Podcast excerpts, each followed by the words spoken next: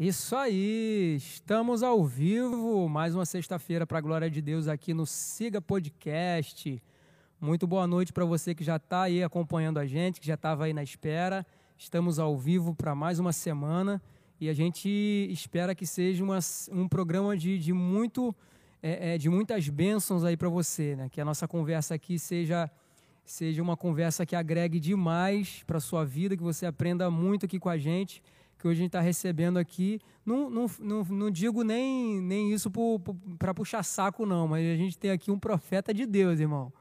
É, é isso aí ou não é, Antônio? Por aí, é por esse caminho aí. É por aí? Então, cara, beleza. Deixa eu ver aqui, tá tudo certo? Tá certo. Muito obrigado, cara, Amém. por estar tá participando aqui com a gente hoje. É uma satisfação muito, muito grande ter, ter você aqui com a gente hoje que é um cara que agrega demais aqui pra gente, na nossa comunidade aqui, né, mano? Amém. Tá aqui trabalhando com a gente, orando como sempre. É, é homem de oração, né, mano? Orar sem cessar, né? É isso aí, cara. É o mínimo que a gente pode fazer. Isso aí. Oração. Se a gente não ter essa posicionamento de orarmos, meu, aí a gente não aguenta ficar de pé, não. Eu acho ah, que sem é dúvida. Foco. Sem dúvida. Mas vamos começar a nossa resenha aqui Deixa eu daqui a pouquinho, daqui a pouquinho eu dar uma passadinha no chat para ver quem está aqui com a gente, mas vamos começar a nossa resenha aqui. Antônio, você é de onde? Nasceu aonde? É, é, do berço evangélico, não é? Conta sua história de vida pra gente. Rapaz, rapaz. É muita história que eu sei, tá? é 50 é alguma coisa para contar de história, né? Eu sou de Niterói. É mesmo? Nascido e criado em Niterói. Morei em Niterói há 30 33 anos, mais ou menos. Nascido e criado, né? Uhum. Depois, então, me mudei para Maricá e depois vim parar por aqui. Nasci no, no Hospital Antônio Pedro, em Santa Rosa. Vivi em Santa uhum. Rosa minha vida toda. Minha vida toda, assim, entre aspas, né? Em alguns momentos, eu como sou de, do, dos nove irmãos, sou o caçula. Né? Então eu ia para onde Caramba, uma família grande. É, a família baixinha era enjoada. Entendeu? Então é isso aí. Sou de Niterói. Vivi a minha vida toda lá, naquelas, naqueles cantos de Niterói lá. Ah, hum. e, aí, e aí. Mas aí era. Você nasceu de berço, berço evangélico, não, né? Nada, rapaz. A trajetória era assim meio esquisita, né? O berço era meio macabro, vou botar Eita. assim. Minha mãe era mãe de santo, né? É mesmo? Entre aspas. Que eu acho que o único santo que ela era mãe era eu. então, a gente viveu uma vida toda nesse ritmo. Minha mãe tinha um centro dentro de casa, hum. onde ela tinha aquela. A gente moramos em. Acho que no Morro do Abacaxi, ali no Fonseca. Uhum. Depois fomos para outro lugar. Aí depois fomos para realmente para Santa Rosa, ali na do Vital Brasil, hum. Instituto Vital Brasil. Minha mãe tinha um. Sempre foi envolvida com esse negócio de macumba, esses negócios tudo aí. Outros meus irmãos, meu irmão mais velho era fiado também, hum. minha irmã. Praticamente a família toda, né? Não digo nem a família toda, eu acredito que os mais velhos que se envolveram. Tinha um dos uhum. mais velhos que não, também não era muito fã, entendeu? Uhum mas uns três ou quatro estava sempre lá. Depois começou a abandonar. E só um irmão mais velho mesmo que continuou nesse lenga-lenga até os 60 e tantos anos. É mesmo? É. Não envolvido diretamente, Sim. mas indiretamente. E minha mãe depois começou, minha avó, engraçado que minha avó, meu avô era, era Natos, né? Da Igreja Batista. Uau! O evangelho já estava na vida, né?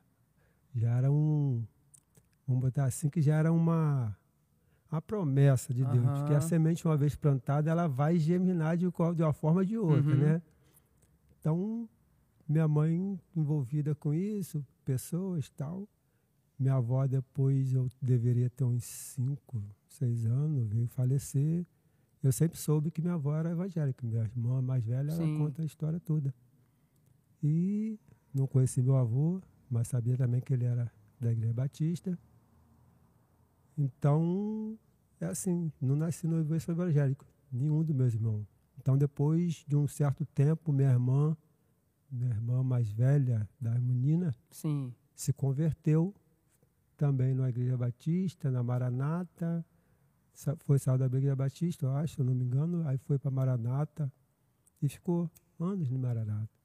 Hum. Depois de um tempo de, de pregação do Evangelho para a família e tal, acho que meu irmão, o meu irmão que faleceu há uns trinta e tantos anos atrás, que era depois dela, também começou a largar esse negócio de estar no centro, que ele era aquele cara que batucava, né? Aham. E minha mãe tinha vontade que eu, quando crescesse, virasse também esse tal de, de batuque lá, que eles têm um Ah. nome lá, o tal de ogão, que eu acho que é Sei. isso.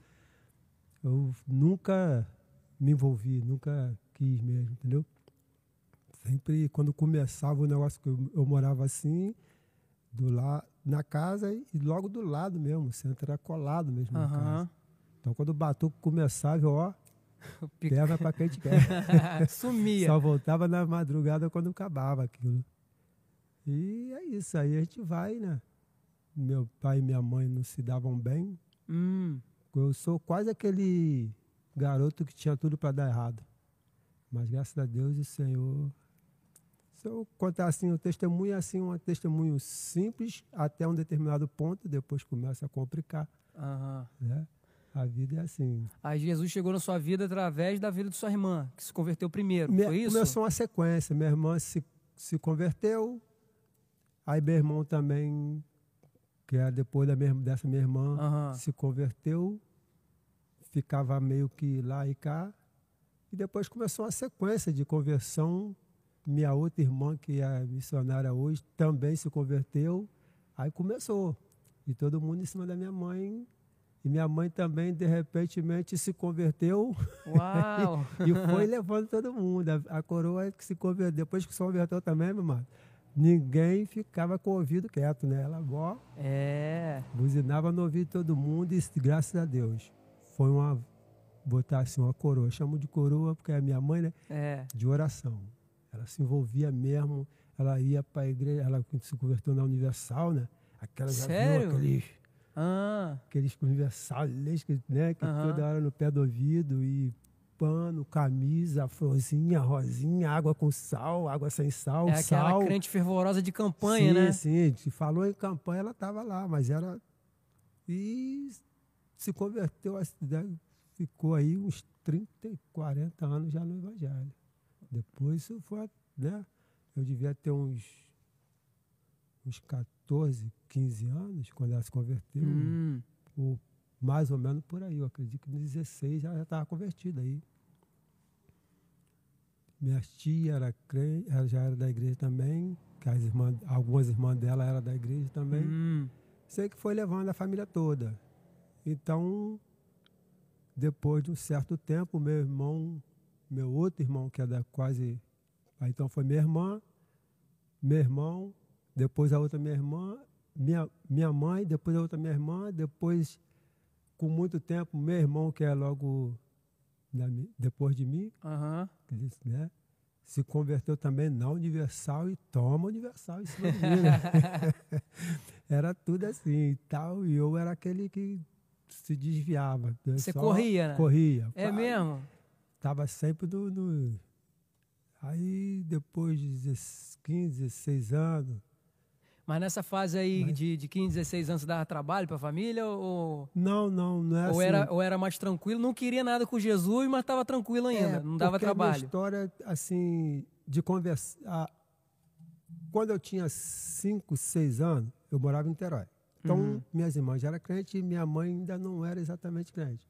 Eu devia ter uns 6, 7 anos.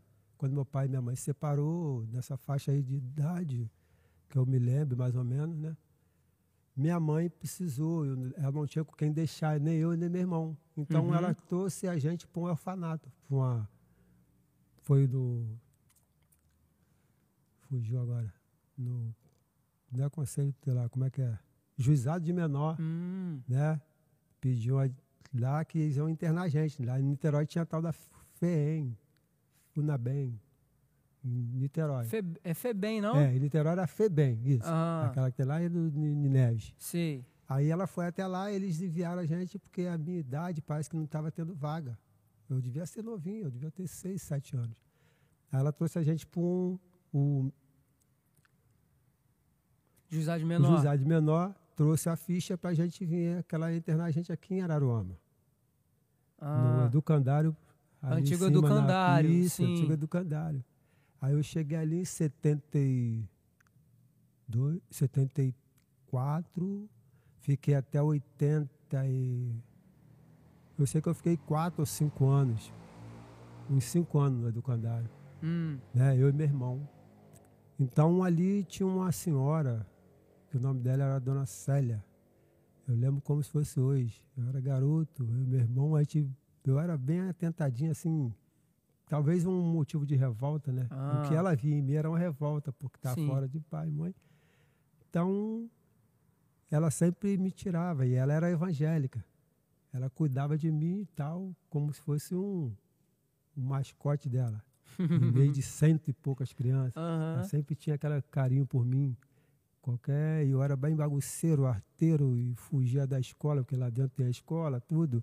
Eu pulava a janela da escola e ficava de castigo. E ela sempre me tirava e falava. Eu lembro como uma vez ela falou que um dia eu seria um homem de Deus. Ah, e a A sementinha. semente. E ela cantava um hino, sempre que a gente estava fazendo algo artesanato e tal, ela ficava cantando aquele O Rei está voltando. O É, rei quando eu lembro esse hino, rapaz, vem voltando. tudo na minha E, e, memória. Eu lembro dela assim que foi, eu acho que foi a semente plantada dela. É. Deu então, aí começa. Aí eu saio da escola, do, do educandário, com uns 12, 13 anos, e vou para lá para Niterói novamente, eu e meu irmão, sempre junto. É o que a gente tem mais, assim, tem um pouco mais de afeição por a gente ter vivido o sofrimento da vida muito junto, né? Uhum. Um cuidava do outro aqui e tal. Então, depois de um certo tempo, foi embora. E já tá, quando eu cheguei, 15, 16 anos, eu era meio assim, não problemático. Eu gostava muito de estar na rua, jogando futebol, correndo na Hum. praia, envolvido com futebol. Nunca dei trabalho em questão de. Ah, gostava da molinha. É, gostava, eu vivia na praia de Caraí ali o tempo todo, jogando a bola, correndo. Correr era comigo, eu corria aquilo tudo ali, São. Francisco, Caraí, Charitas. Aí comprei a bicicleta, aí fui de bicicleta, aí já passava a andar de bicicleta. tal, Aham. mas sempre fui um cara que procurava sempre se manter na disciplina. Nunca fui assim de fazer coisas Hum. né, que menores fazem. Menores delinquentes. Ah, Sim, assim. sim, sim. Depois entender. Graças a Deus, sempre fui até medroso para essas bandas, assim, né? Aham. Com medo que me. E Deu uma segurada, da né? minha família. Minha família de nove irmãos, graças a Deus, nós nunca tivemos problema com nada, principalmente esse termo de justiça, Uhum. falar assim, né? Sempre fomos uma pobre, mas honesto, botar, né? Aquele, aquele aham. pobre, mas honesto. Embora eu, né, não, muitas vezes não tinha o que comer e do- naquele tempo de dormir na esteira, cada um arruma sua vaguinha na esteira e dorme ali. A vida foi isso, Aham. diretamente assim. Aí, 15 para 16 anos, você conheceu Jesus. Como é que foi isso? Nada, rapaz. Jesus Ou foi, ou foi, Rapaz, ou foi bem já- depois ainda? bem depois. Foi bem depois? Bem depois. Ah, Aí eu já conhecia é, 16, 17 anos. Aí eu me converti, na verdade, com, com 33 anos. É mesmo? É, isso ainda teve uma Ah, temporada. ainda- então teve sabe? uma- uma contar, estrada longa aí tem ainda. Uma estrada longa, rapaz, umas coisas ruins. Hum. Aí depois que você Tamo aí pra ouvir, mano. Quiser É. falar, fala. Aí depois você começa os 15, 16, 17 anos, aí que você começa a achar que você é homem, né? Aham. né? Cresceu. Eu ia muito por baile, é, Canto do Rio, Fonsequinha, esses clubes do Sim. litoral todo eu conhecia assim de, de, de baile, entendeu? Sempre naquele coisa, concurso de dança, essas coisas todas, ia para festival, essas coisas todas, Uhum. né? Era, muito, era assim, bom, porque eu tinha uma disciplina. Eu sempre fui criado embaixo de disciplina. né? Sim. Na minha casa, a disciplina é porque eu era o- filho mais, o caçula. O então, mais novo, todos é. eles me pegava, entendeu? Aham. Tudo era eu, tudo era para mim. Aí vim 16, 17 anos, sempre trabalhei, sempre nunca fiz corpo mole, com 12 anos de idade. Depois que eu saí do orfanato, fui para Niterói, esse meu irmão que já faleceu, ele trabalhava sempre com obra, pintura, obra, essas coisas. Então, para mim não ficar no morro de bobeira, eu, ele me carregava. Pra trabalhar É. com ele. É. E não ganhava nada. Era Hum. só o- ele mesmo pegava o dinheiro, ia lá, comprava roupa, me dava, me dava um trocado pro baile. Eu Aham. ia pro baile, entendeu? Vivia aí, comecei a conhecer uns e outros, aquela rapaziadinha que nasceu comigo lá na, lá na Souza. A gente vivia no jogo de ronda, colado assim, jogo de ronda, mas eu nunca jogava ronda. Uhum. Eu sempre estava em pé, junto, pá, né, dando aquele apoio moral, rindo de quem perdia. Mas nunca joguei, o mais engraçado é esse, né? E também por questão de, de ter um, um cuidado, um medo, não sei, rolava onda, rolava droga, essas coisas todas. Então Aham. eu tinha- sempre tive essa, esse refluxo, né? Mas só que depois que você fica de maior de idade, aí você já sabe que você é o bastante, você manda na sua vida, você faz o que quer. Sim. Aí é que começou a trajetória. Com 18 anos, quartel, fui à brigada, fiquei na brigada. Depois saí da brigada, fui trabalhar no posto, fui trabalhar numa casa de, de fotografia, trabalhei no prédio e minha vida sempre foi trabalhar, trabalhar. Se dependesse de limpar a fossa, limpar a fossa, limpar a caixa de gordura, limpar a caixa de gordura, eu nunca fazia questão, né? Uhum. Sempre fui era de correr do batente, né? é, aí, depois de sair do quartel, 18, 19 anos, eu era noivo com a garota que eu conhecia. Fomos criados juntos, família. Uhum. Então, então, aquilo ficou uns cinco anos, mais ou menos. Aí depois, aí já conhecia a Fernanda. Já conhecia ela Aham. e tal, desde criancinha, né? Que a mãe É dela ia lá, no, lá em casa, no tempo do centro. Eu via ela criança mesmo, criança. de- Hum. Aí ela morava no caminho onde eu passava tal. E foi, foi, foi, foi, foi. Até que um dia a gente se envolveu e eu acabei o noivado e fiquei com ela. Aí a gente casamos.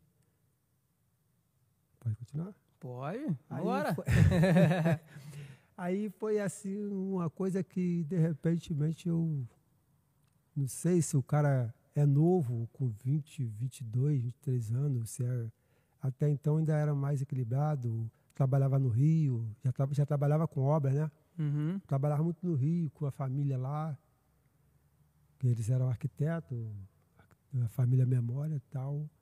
O que vocês casaram, Fernando também é- era crente, não, né? Fernanda sempre foi crente. Sempre foi- aí a mãe dela já tinha se convertido Rapaz, também. A mãe dela a já era treta aí, convertida. ela já era da igreja. Ela era da igreja. Casa Ela já era da igreja quando vocês casaram? Isso, Casa da Ah. Benção. Ela, ia, ela já era crente. Ela já era cristã, né? Mas era cristã, mas não era aquela. Ah. né, meio fraca ainda. Mas a mãe dela não. A mãe Aham. dela já era cascuda, já diaconisa tal, da Casa da Benção. Aí eu fui também, comecei a tentar me parar, que eu era bem. Quando eu fiquei 17, 18 anos, depois que fui pro quartel, comecei a conhecer bagunça e tal. eu Comecei a Hum. conhecer o, o Rio de Janeiro todo. Saía daqui, fugia. E, é, é uma história meio malucão. Aí eu ia pros pagodes da vida, montamos um grupo. Eu, aí eu e meu compadre, aí logo assim que o Davi nasceu, mas Fernanda sempre ali, né? Na oração, a mãe dela principalmente. Às vezes eu chegava de madrugada, na- meio chapado já. a coroa estava lá no quintal, lá, a coroa, a mãe dela, Aham. glorificando. Eu falei, "Ai, coisa chata e tal. Aí, que doideira. Tava, é, mas ela sempre é, falava comigo assim como, né, tentando o meu bem. Mas a gente nunca acha que quem está falando de Jesus quer seu bem. Quando a gente não conhece Jesus, você vem falar de Jesus, parece que a pessoa está te condenando É. pelo que você faz, pelos seus atos. Sim. A verdade é essa, né? Ah, que você tem que aceitar Jesus, porque. Aí você já Uhum. você não conhece, não conhece o caminho, não conhece a verdade, você acha que está todo mundo te condenando. A verdade é essa. O ponto de quem está fazendo coisas erradas e você vai falar que Jesus é o caminho, ele já acha que você está condenado. De cara, tá, assim mesmo. E quase separamos. Acho que foi uns 10 anos. Uns 10 anos ruins. Uhum. Uns 10 anos que verdadeiramente o casamento não era um casamento, né? Era um. Eu achando Era um que empurrar eu, com a barriga, é isso? Vou, vou empurrar com a barriga. Mas eu sempre tive aquele propósito, por eu ter sido abandonado lá atrás, a minha visão de casamento era essa. Sim. Por eu ter sido abandonado lá atrás, meu pai nunca tinha. Você não tinha um é, parâmetro de casamento tinha, correto. Mas eu tinha assim. aquele, aquela visão de que a minha família não deixava nem assim, não trocaria a minha esposa por outra, botar assim. Uhum. Poderia até arrumar alguém na rua, mas não me envolvesse para não como as pessoas fazem, né? Uhum. Ah, arruma outra, tal, daqui a pouco está separando, pedir separando, acha que é, gosta mais da outra do que da esposa. é, mas a oração ali permanecia. Independente se eu estava no baile, se eu estava na farra, Fernanda ia para a igreja com a mãe dela, nunca desistia, né? E eu acho que é isso aí que eu agradeço a Deus. Então, de repente, chegou um ponto na minha vida que o negócio já estava bem extremo. Hum. Eu já estava, já, eu gostava muito de tomar cerveja, né, e pagodar, e já comecei já ir meio com uns 30, 27, 28 anos mais ou menos, não sei, mas comecei a já ir para outros lados. Né? Eu saía do trabalho do Rio, de vez de vir para casa, já ia para farra lá do Rio, uhum. chegava em casa e, no outro dia, quando chegava no outro dia, chegava a segunda, outro, quando chegava a segunda à noite, né? Que às vezes eu saía de vez de ir para casa, ia para farra e lá por e, lá mesmo, e, ficar e, a casa de um carro de outro. Quando eu voltava já era segunda-feira só para trabalhar. E Rapaz! Ela, ela... E pique pra isso também, né, mano? Mas naquela época, né, cara? Naquela é... época você é novo, vinte e poucos anos, é, você tá, é. até hoje, graças a Deus, eu tenho disposição.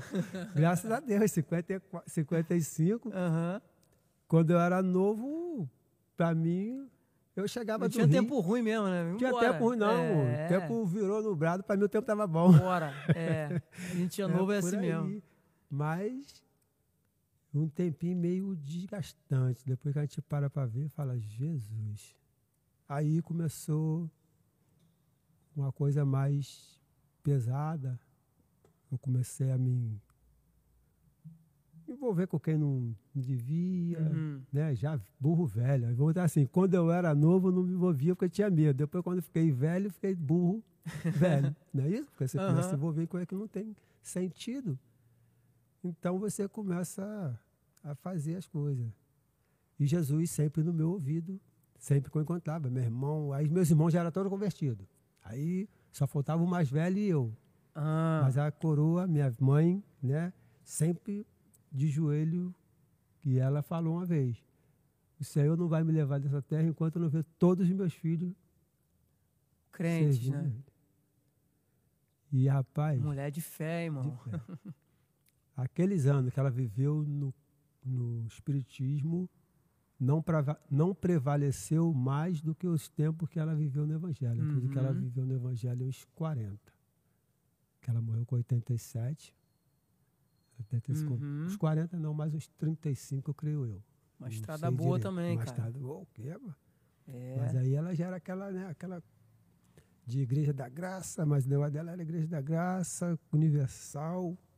Só essas igrejas assim que tinha aquele ritmo de oração, de, de campanha e tal.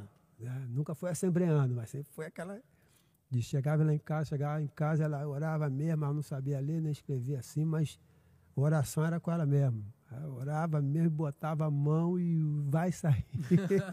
e vai embora, vai sair. E aí faltava aí meu irmão.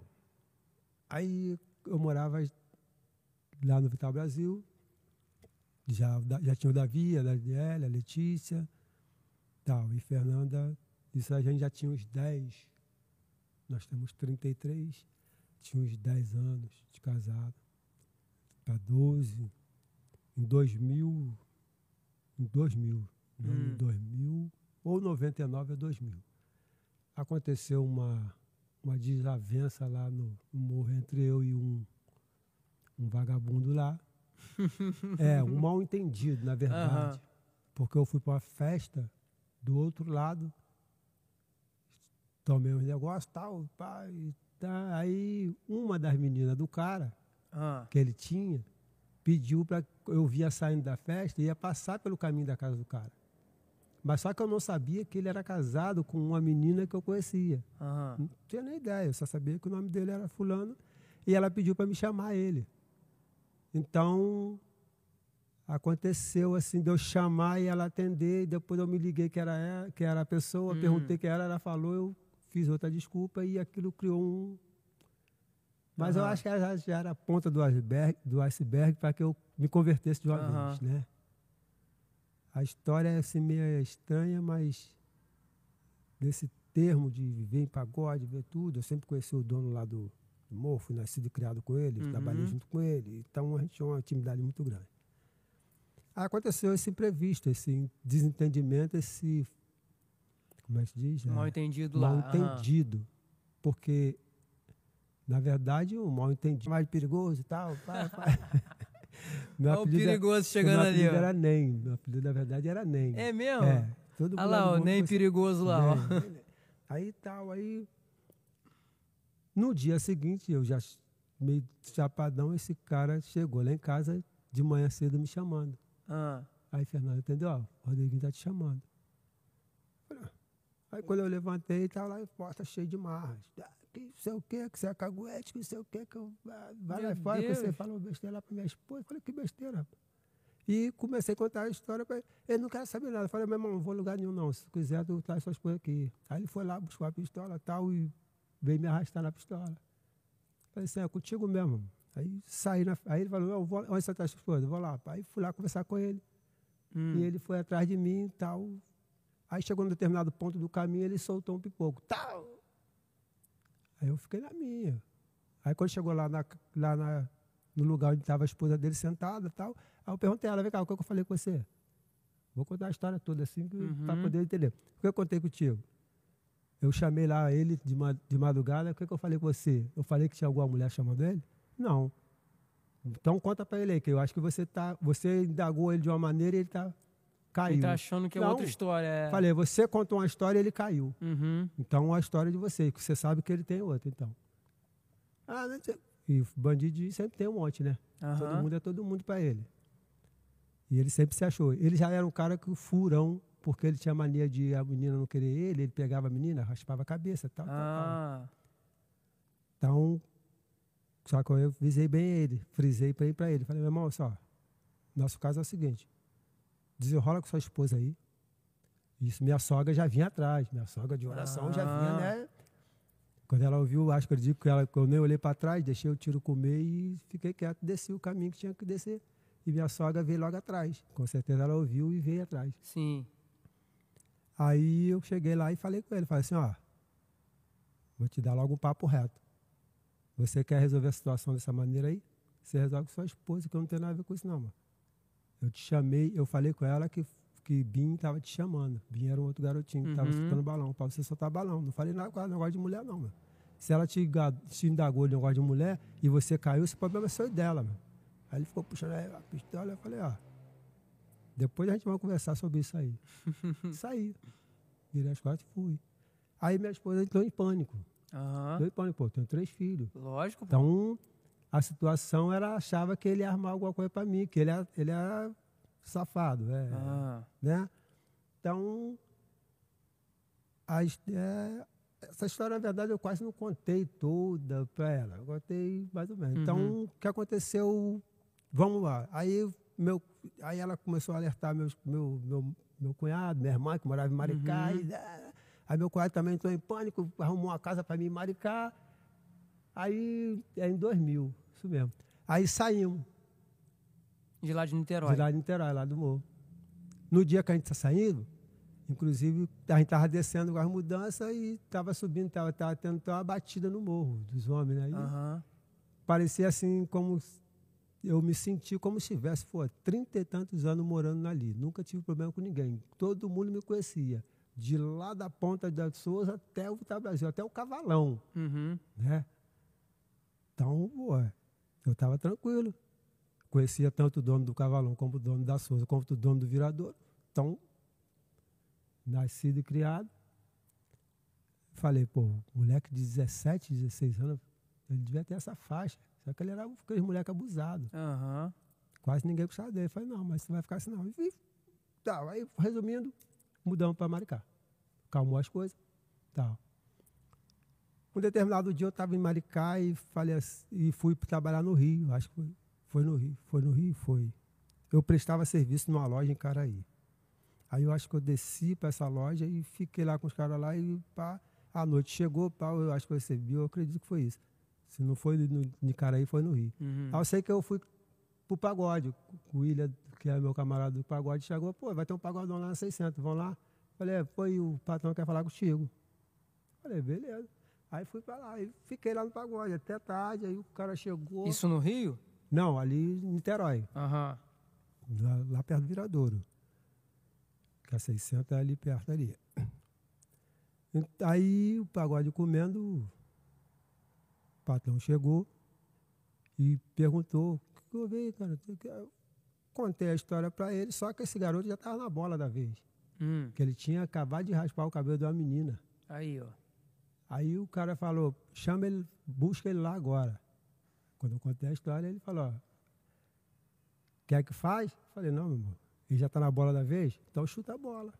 eu, eu não tenho nada a perder, Não lavo é, minhas, com- não é comigo, não, não né? é comigo, lavo É. minhas mãos. Aham. Mas se ele fez comigo, vai, se ele faz isso com as meninas, então ele vai continuar fazendo, se achando, até o dia que ele crescer e achar que ele... Aham. Aí Até, que a- até a hora que ele achar um maior que ele, né? Só que os- todo mundo viu, quem estava no pagode, vindo eu conversando com com o cara lá. o chefe. Aham. Aí todo mundo achou que eu que tinha mandado. Uhum. Entendeu? Aí os camaradas começaram, pô, tu veio aqui? Eu falei, não, pai, eu vim aqui pra, você falou que o patrão queria falar, saber a história certa, Aham. é para ver eu poder voltar no morro. ele botou minha fama como se eu fosse caguete Sim. e falou que falei.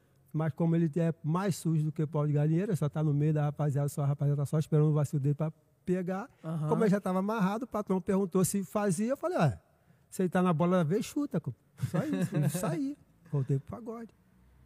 Mas aquilo me deu um, um troço na cabeça, porque eu achei e eu comecei a se sentir. Culpado Será que se eu falasse para não fazer, ele fazia? Será que... Ah. Mas ele ia, ia- fazer porque já estava na bola vez. Uma hora eles iam pegar, né? Então, resumindo, fui para casa tal e cheguei em casa já era bem de madrugada. Ou no outro dia, não lembro. Chapado também, como sempre. Aí Fernanda botou um checkmate. Ah. Ou você para, ou eu pego minhas coisas e desço para casa da minha mãe, a gente nunca mais se. Aquilo me deu um pum. Acorda, Acorda, mano. entendeu? Ah. a hora da virada. Aí comecei, conheci um pessoal da congregacional. Isso eu já estava com 32 para 33 Uhum. anos, realmente, em 2002. 2001, 2000, 2002. Aí conheci o pessoal, pastor, não era nem pastor, na época ele era diácono, um cara que é novo, mas abraçava, né? Aham. Pastor era um coroa também, pastor Felipe, de- 10, gente fina também, bom de conversa. E eu tinha uns 5, 6 meses, já estava, acho que ia começar um retiro. Aí, só que eu, nessa história eu já tinha, eu tinha levantado a mão para o Senhor com uma vez que eu briguei com Fernanda lá na Igreja da Graça. Ah. Eu levantei a mão para poder amenizar as coisas, para poder, vou, vou para a igreja, né? É. Aí daí cheguei aí, todo mundo na igreja da graça tal, o violão, comecei a aprender violão, mas aquilo não foi o. Uhum. Foi só para poder abaixar. Só pra acalmar a fera mesmo, né? Eu creio que não, a intenção do coração foi até boa, só que não deu continuidade, eu não, não se afastei, porque eu acho assim. Quando você aceita Jesus, você acho que você tem que tomar um ponto de partida de. Em alguns caminhos você tem que parar de passar, a verdade é essa. Sim, claro. É, você tem que se afastar de muitos caminhos. Porque senão você não consegue. Só se você tiver uma coisa muito forte mesmo. De decisão. Só que eu não era isso. Eu começava a me envolver com, com, com outro, daqui a pouco estava onde não devia. Uhum. Entendeu? Ah, mas quando eu tomei essa decisão, fui para o retiro. Aí o pastor falou assim, ah, porque a gente não deixa a pessoa nova convertida vir e tal, retiro e tal. Mas como ele já tinha uma intimidade mais com minha esposa, minha esposa estava indo lá mais tempo, Sim. então eles deixaram eu ir para o retiro. Só que nesse retiro eu estava meio ainda meio. Eu estava indo, mas eu acho que eu já devia ter uns seis, não sei se um ano, talvez, quase, na igreja. E eu tomei uma posição com o Senhor. Lá no retiro. No retiro, eu Ah. falei com. No, tinha um altar a sós com Deus, né? Sim. E estava eu sozinho, que não sabia nem ler a Bíblia ainda. a minha Bíblia era um. O pastor me prestou a Bíblia. E eu sós. Aliás, minto. Quem estava chegando novo sempre tinha uma companhia. Ah, De não ficar sós com Deus, mas com alguém que te, te desse uma, uma orientação, instrução, Isso. Aí aham. eu fiquei com o que hoje é o, é o pastor Antônio. Que na época ele era só obreiro, ou era diácono, eu acho. Aí ele me orientando lá, vamos orar. Mas bota para fora o que você tem no coração. hum, Fala você com Deus. Eu estou aqui só de. Para te deixar. Aí leu a palavra lá de. Eu sou o caminho, a verdade e a vida. Ninguém vai ao Pai se não for por mim. Aquilo foi um pufo, uma claridade. E eu falei, Senhor, não sei qual o teu propósito, mas tudo que eu quero é que o Senhor mude minha mente, meu pensamento e minha visão. hum. Se não for assim, eu não quero. Se não for para mudança total, eu prefiro não estar. Porque eu ainda estava indo, mas estava meio barro, meio tijolo, né? Aham. Só que quando eu tomei essa decisão, eu saí do retiro carregado, né? Carregado, sabe? Que de você falar, agora nunca mais eu viro as costas. E partir. Uau. E tô aí até agora, É, meu amigo. entendeu? E o evangelho é isso, cara. O evangelho, aí você já muda a sua visão, você já muda a sua seu caminho, mas é decisão. Decisão que você tem que tomar. E a trajetória da vida é essa. Entre tampos e barrancos, a gente tem que, ou a gente muda, ou a gente acaba. Porque eu acredito que se eu não tivesse, mesmo se eu não tivesse aceitado Jesus, eu creio, eu acho que tenho quase sombra de dúvida que eu não estava mais aqui. Quase. É. Porque eu ia permanecer nas mesmas coisas. Eu ia ficar, não estaria mais casado, porque mesmo casado, o casamento ainda ficou meio coisa. Aí a gente fomos para o encontro de casais, entendeu? Viver, participamos do encontro de casais, fomos tratados, porque o casamento estava meio. Quando o pai, quando- que depois passou a ser pastor, esse presbítero, esse diácono passou a ser presbítero, depois presbítero Uhum. passou a ser pastor, enviou a gente para o encontro de casais, fomos tratados. Trabalhamos cinco anos no encontro de casais, depois de, ser, de passar, entendeu? Mas foi coisas boas, que você nesses cinco anos você trabalhava, mas você era tratado. Você Aham, trabalhava e era claro. e assim, lá na igreja batista de, de primeira igreja batista de São Gonçalo. Saía de Maricá e ia falar, as pessoas, mas você sai de Maricá. Aí depois, quando eu mudei para Araroma, ainda cheguei a ir umas duas vezes. Né? Aham. Eu falei, rapaz, mas está muito longe. Não, começou aí já não dá mais, não. carro. O pessoal ali, Araroma. Eu falei, é, vamos tentar. É. Aí fomos afastando, porque eu também fiquei sem carro e tal. Pá. E rapaz, muita coisa, aconteceu muita coisa. E assim, eu já tomei uma. Quando eu mudei para Maricá, na verdade, eu vim para Araruama já por outra coisa. Aham. Outra coisa totalmente. Vamos entrar nisso daí rapidinho. Calma aí, mas deixa eu dar um alô pro pessoal aqui que tá no chat aqui, que agora que eu vou conseguir dar uma atenção aqui, gente. Deixa eu ver quem tá quem apareceu no chat com a gente aqui hoje. Sônia Regina tá aqui com a gente, Fer- a Fernanda a digníssima, né? Tá aí, ó. É. Tá aí falando já que a minha, a minha digníssima, né? Claro, também tá aqui como sempre. Leti, Letícia Oliveira, tua filha, é Minha isso? Filha. Isso aí, tá aqui também. Deixa eu ver mais quem apareceu aqui. Osé Silva. Meu irmão. É, tá falando É. aqui. Esse é meu irmão amado. Muito bom. Deixa eu ver aqui, cara. A Fernanda falou um negócio legal aqui. Ah, ela tava falando aqui que você foi paraquedista, é isso? Foi, foi. É mesmo, Foi mano? brigada, da brigada paraquedista. Caraca, pulou muito lá de cima. Não, não, não pulei porque paraquedista não pula. Ué, como que não? Paraquedista salta. Ah. Só um termo diferente, né, mano? Mas, Não, mas você tem que falar com o paraquedista que ele pulou e fala, meu irmão, não sou sapo, não. Ai, meu Deus. Paraquedista assalta. Caraca, mano. Foi, foi. Ah, esse, esse, negócio aí de, de, de, de, subir assim, eu só teve uma vez que eu, que eu, voei de helicóptero só. É mesmo? Só. Foi aqui em São Pedro, na, na Marinha daqui. Mas, assim, uma única vez só, mas foi até legalzinho, né? Mas, mas pô, paraquedismo é outra história, Poxa, mano. É bom, cara, é bom. Esse tempo bom. Caraca, esse, esse, é o tempo atrás que eu falo que foi bom. É, entendeu? aí, Esse é o tempo bom. Né? Caraca, deve ser boa, muito foi. maneiro pular de lá. Rapaz, o medo vem. Ah, claro. É muito mesmo. Mas você treina bem antes de, de fazer. Com certeza. Aquilo, muita coisa. É, deixa eu ver aqui, teve mais gente que apareceu aqui, ó. A Daniele também aqui, ó. Hum. Tá falando aqui meu paizão aí, ó. É. Daniele, Paula Corrêa tá aqui também botando um monte de risinho aqui. Tá ótimo, gente. Isso aí. Vão participando aí com a gente, vão conversando aqui com a gente também, que a gente vai dar uma atençãozinha para vocês aí também. Se tiver pergunta aí também para interagir aqui com a gente também, tá, tá na benção. Mas. Mas aí, conta essa história aí. Como é que você veio para Araruama, mano? Então, aí começa a outra história. Aí, aí a gente adora história, mano.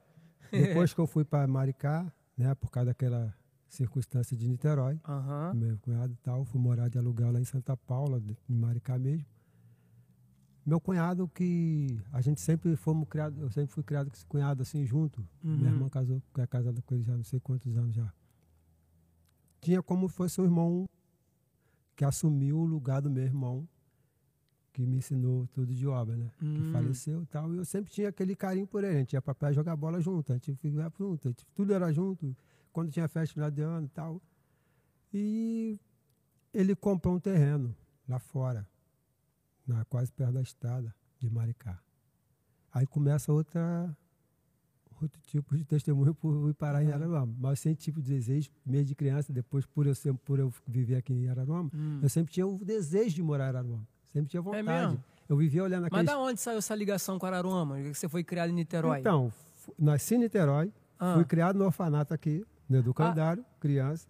Uhum. Quando eu saí daqui, já, já tinha uma visão de Araruama. Ah, conhecia sim, a Lagoa, verdade. conhecia Araruama antigo, né? Uhum. Quando não tinha praça, não tinha nada. Conhecia Araruama é. antigo. Pegou a fase boa a- da lagoa né, ainda? Isso, aquela, é, aquela fase da, da, da lagoa, limpinha, né? A gente Hum, chegava ali na lagoa. Todo mundo fala, eu limpinha, não peguei essa fase pegou, não. não. Não. Pô, tia, você olhava lá de cima, lá onde a gente levou aquele Bem-vindo a Araruama, o Amo Araruama, né? Sim, lá no então, você final. olhava ali pra cima assim, onde os caras paravam os barcos, Aham. você via aqueles peixes, meu, clarinho, assim, aqueles peixes tipo marles, só que a gente chamava peixe agulha, né? Que tinha um pontão. Muita coisa, era, era limpa, cara. Ah, Araruama, é, pô. Foi entendeu? dessa época que você veio pra cá novinho, né? Isso, eu ia lá pra, pra praia do Hospício, aquela praia era linda, aquilo aquilo era um pai Uhum. fizeram um piscinão assim na própria dentro da lagoa, né, com as pedras. E aquilo ficou no meu coração, Araruama ficou no meu coração, na verdade. Aham. Eu cresci, cresci, cresci. Eu sempre via aquele. Pra tu ver que as coisas tão. Quando eu tinha 16, 17 anos, quando eu comprava jornal, o Fluminense, aquela coisa, vinha com aqueles. Sempre vinha a parte do esporte, vinha anúncio, né? Muito anúncio. Aí eu ficava olhando. Ou aí- classificado, né? isso, classificado. Ah. Aí sempre via terreno em Araruama, não sei o que. Eu falava, um dia eu ainda vou comprar um terreno em Araruama. Um dia eu vou comprar. E quando a gente foi morar em Maricá, e minha esposa, aí que eu já tinha casado com o Fernando, sempre falava ela, com ela. Um dia eu vou comprar um terreno lá em Araruama. Aí ela também, graças a Deus, ela sempre teve essa força. Vamos, vamos, vamos para onde? Vamos para onde? Vamos para lá, vamos para cá. Ela veio Ah. junto comigo, graças a Deus. Isso aí eu É. me orgulho muito e valorizo pela perseverança, né? Sim. E pelo apoio de vida, na verdade. Acho que o meu ponto positivo é esse apoio. Ela Uhum. chama a atenção, ela fala, aquela baixinha é enjoada. Mas Quem é- conhece sabe. É, quem conhece sabe, quem não conhece, passa a conhecer, vai saber já É, já. também. Entendeu? Então é assim, a gente vai né, levando. Então, ponto. Vamos voltar lá. Aí estava em Maricá, meu cunhado comprou esse terreno, me chamou e falou que tinha um terreno lá para comprar tal. Só que eu estava lá no Rio trabalhando e não, não tinha uma economia. Eu nunca fui Uhum. esse cara de vou guardar, vou guardar, vou guardar. Sim. Entendeu? Aí ele fez um negócio comigo. Ele queria comprar, comprar o terreno e fazer uma- umas duas, três casas Ah. umas duas casas. Se eu quisesse, eu podia fazer um negócio com ele, partir o terreno no meio, e ele fazia as duas casas na frente e eu morava lá no fundo. Eu falei, beleza, Fechou. fechou. Eu Aham. morava de aluguel na casa do irmão dele lá. Comecei, então ele falou, não, pode começar a fazer a sua casa. Eu fiz minha casa. A casa, né? Aham. três quartos, sala, cozinha, banheiro e tal. E more... aí saí do aluguel, fui morar na kitnetzinha que eu também fiz. Ah. Do lado da casa para morar, para sair do aluguel. Sim. Eu estava até devendo aluguel, que ficou meio ruim de escasso de trabalho, eu fiquei devendo aluguel. Aí paguei depois com o trabalho e tal. E tá. Aí o tempo passa, o tempo vem, ele, ele e minha irmã também já não estava muito, não sei, a situação dele lá, coisa de crise de casamento, como uhum. qualquer um, né? Ele começou a pegar no meu pé, que queria a casa, que eu tinha que pagar pela casa, que não sei o quê. Eu falei, Ué, meu irmão, olha só. Aí o negócio já começou a perder, e ele é compadre do meu, do meu filho, oh, padrinho do meu filho uhum. e tal, então eu achei que tivesse um pouquinho até mais de consideração. E minha irmã também. Aí começou aquele negócio. Nossa família nunca se desentendeu. Mas hum. só que minha irmã, nesse lenga, ela nunca botou, não, você não vai tirar não, porque você fez um, um negócio com ele. Se você desistiu. Aí ele, diz, é, ele ficou nesse tempo, nessa coisa, porque ele viu que eu fiz uma casa desse aroma, coisa e tal. Vão ver? Vão ver. Aí fui, vim aqui, vi o terreno e tal. Isso ele me, aí ele ia me dar um terreno. Ele mandou escolher um terreno, só que ele queria escolher um terreno do jeito dele e não do meu. Falei, pô, se é para me escolher o terreno, minha casa toda pronta. Se fosse analisar a casa, valia na época 2 mil, pô, ah. 50, 60 mil, até mais. Isso eu ia fazer um preço maneiro, porque era, ia passar para ele. Ele queria ganhar nas minhas costas e aí mandou arrumar um terreno, aí queria botar um terreno lá não sei aonde, todo cheio de buraco, eu escolhi um terreno em Noan tal. Ele ficou, ficou enrolando, enrolando, enrolando. Aí aconteceu. Aí eu me estressei. Ah. Eu levo as coisas bem, sou tranquilo, tranquilo, mas quando eu falo também, acabou. Botei no pé falei, eu não quero mais. Agora quem não quer sou eu. E ele sempre, né, né tem que ver esse negócio da casa. Aí eu me apurrei e falei assim, meu irmão, você quer, você bota na justiça e vamos ver o que, a justiça dá. Aí tinha um cara que era advogado lá, veio para mim e falou assim, ó, isso vai rolar, vocês vão brigar em família ainda e tal. Aí eu já estava ficando chateado com minha irmã, porque ela também não, não debatia. Minha irmã era sempre, desculpa a palavra, assim, meia cagona, teimosa, sabe? Com, com o negócio de marido. Aí chegou um ponto que eu consegui esse terreno aqui, eu chamei ele e falei assim, meu irmão, faz o seguinte, vamos parar com esse estresse e vamos fazer o seguinte, você me dá X, e ver o que você pode fazer aí. Que eu vou comprar um terreno lá em cima. Aí vim, comprei o terreno, fechei o terreno, ele me deu, na época, 5 mil. Aí eu fui na, na agência, comprei um carrinho para poder vir, quando não uhum. tinha carro. Deu um jeito e ele ficou me pagando aquele. O valor da minha casa, praticamente eu dei a casa dele para ele. Mas só que quando eu saí uhum. da casa, eu estava tão irado com ele, tão chateado com ele, rapaz, que minha vontade, sabe o que é? O meu pensamento durante a semana todinha, eu vinha do Rio pensando, matutando o que eu ia fazer. Falei, vou arrancar tudo, vou meter fogo naquela casa. Falei, que é o terreno, né? Eu sei que é o terreno, é. vou dar o terreno.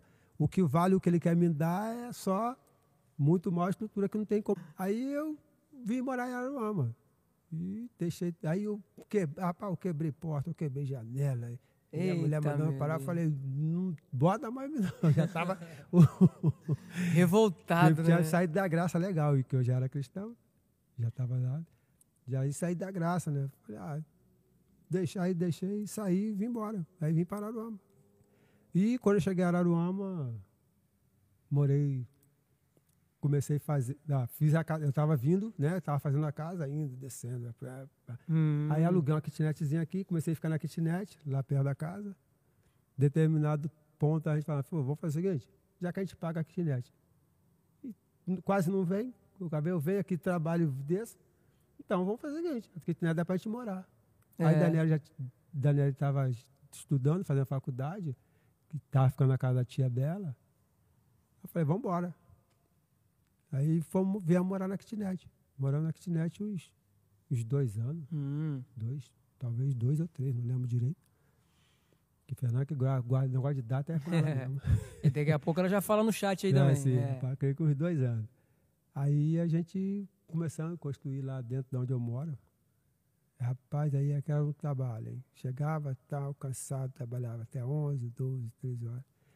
Mas graças a Deus, chegou um tempo, vamos, vamos. Viemos morar lá dentro. A casa hum. quase acabada, embolsei tudo por dentro e fomos morar. Vamos para dentro. E a trajetória Araroma começou assim, porque aí eu, quando eu resolvi ficar aqui em cima, eu já larguei os trabalhos lá para o Rio. Uhum. Falei pro pessoal do Rio que não tinha condições de eu estar indo para lá, porque é muito distante, cansativo. Não valia a pena. Ainda cheguei a trabalhar um pouco lá. Aí eu lembro que eu fui numa igreja. Não.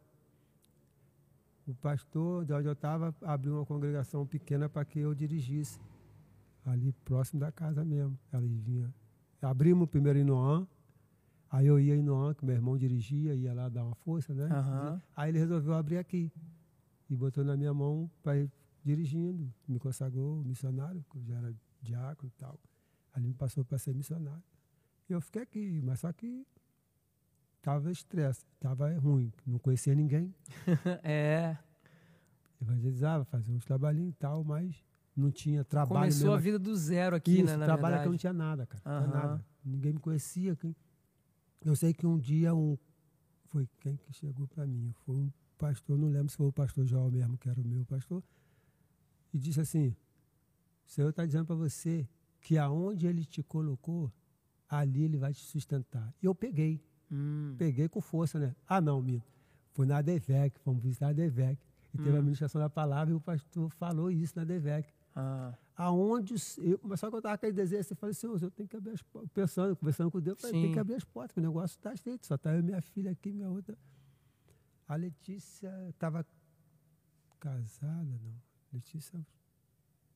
Não, Letícia estava comigo. né? Letícia morava comigo. Aí, pô, tinha hora que estava apertado, meu. Aí eu morava na casa da kitnet de aluguel. Não- Tinha o dia que não tinha dinheiro para pagar o aluguel. Hum. Aí eu atrasava o aluguel. pô, aí fiquei naquele pelenga, né? Mas só que o Senhor falou: aonde eu te coloquei, ali eu vou te sustentar. Meu irmão, só Deus.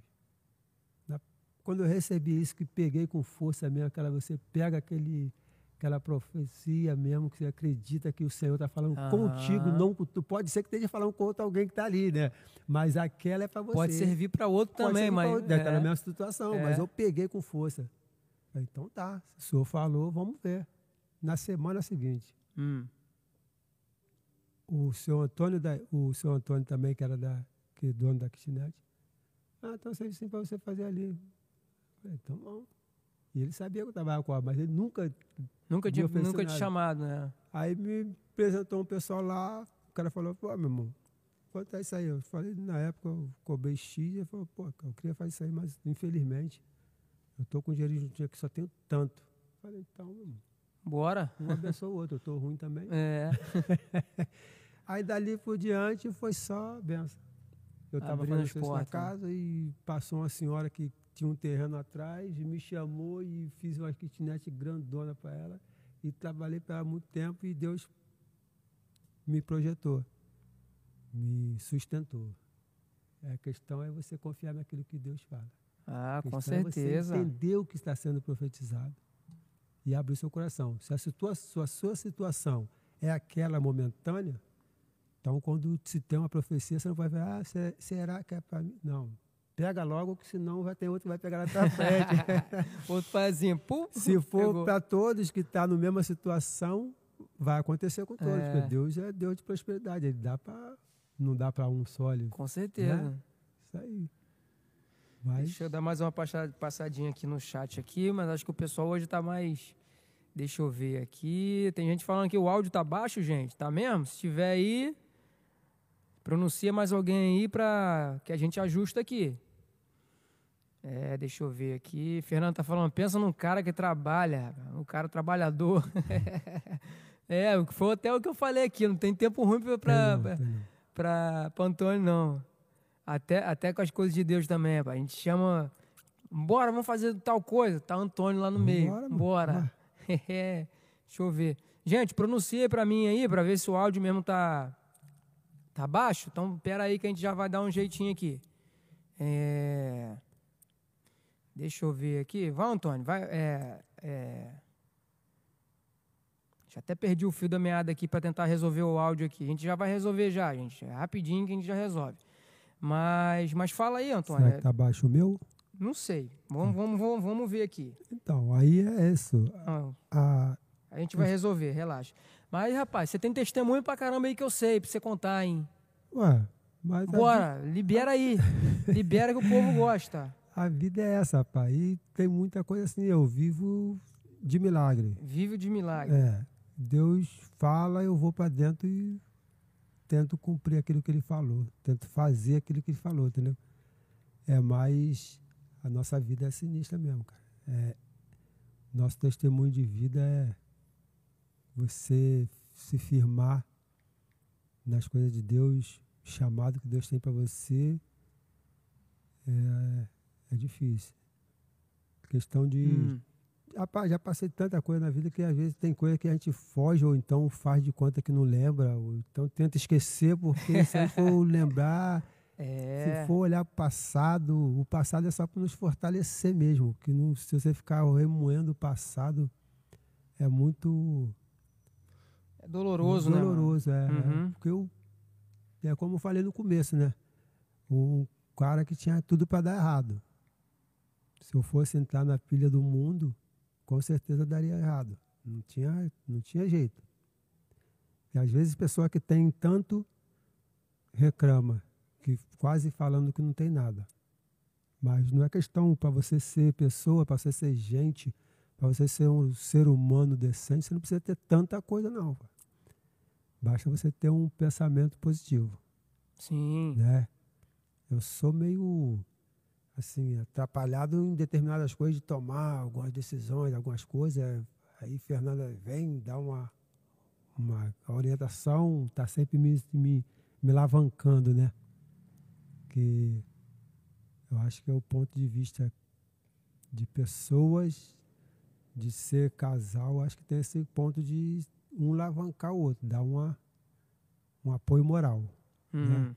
Se tiver que criticar, a crítica é construtiva, nunca é uma, uma crítica para te destruir. Né? Quando tem que falar, fala mesmo. Quando tem que cobrar, cobra sem, sem pena e vai embora. Mas é isso aí. O, texto, o testemunho de vida, rapaz. Acho que todos nós temos. Todo dia temos coisa para contar. Na experiência da vida, a gente vai nessa trajetória da vida, coisas boas, coisas ruins que acontecem. Sim, claro. É? quando acontece coisa muito boa, boa, boa, você acaba se acomodando e achando que está tudo bom. Você está no Nem ritmo. fala. Né? E também eu lembro que lá atrás, assim eu me converti, na congregacional, eu estava sempre envolvido também com obra, né? Em todas as toda a congregação que eu, chegava, é, tem obra. Vamos embora. Ah, tá precisando fazer a obra da igreja? Isso, Vambora. fazer a obra mesmo, né? obra, obra, obra de Deus e obra da igreja. Aí eu lembro que o Fernando falou, agora você só vive na igreja? Eu falei, ué, você orou tanto para que eu... você orou tanto, pediu a Deus, agora eu tenho que me empenhar, pô. que a hora é essa, né? É. Já passou dos 33 tem que já está maduro, maduro o suficiente para mudar o rumo da vida, né?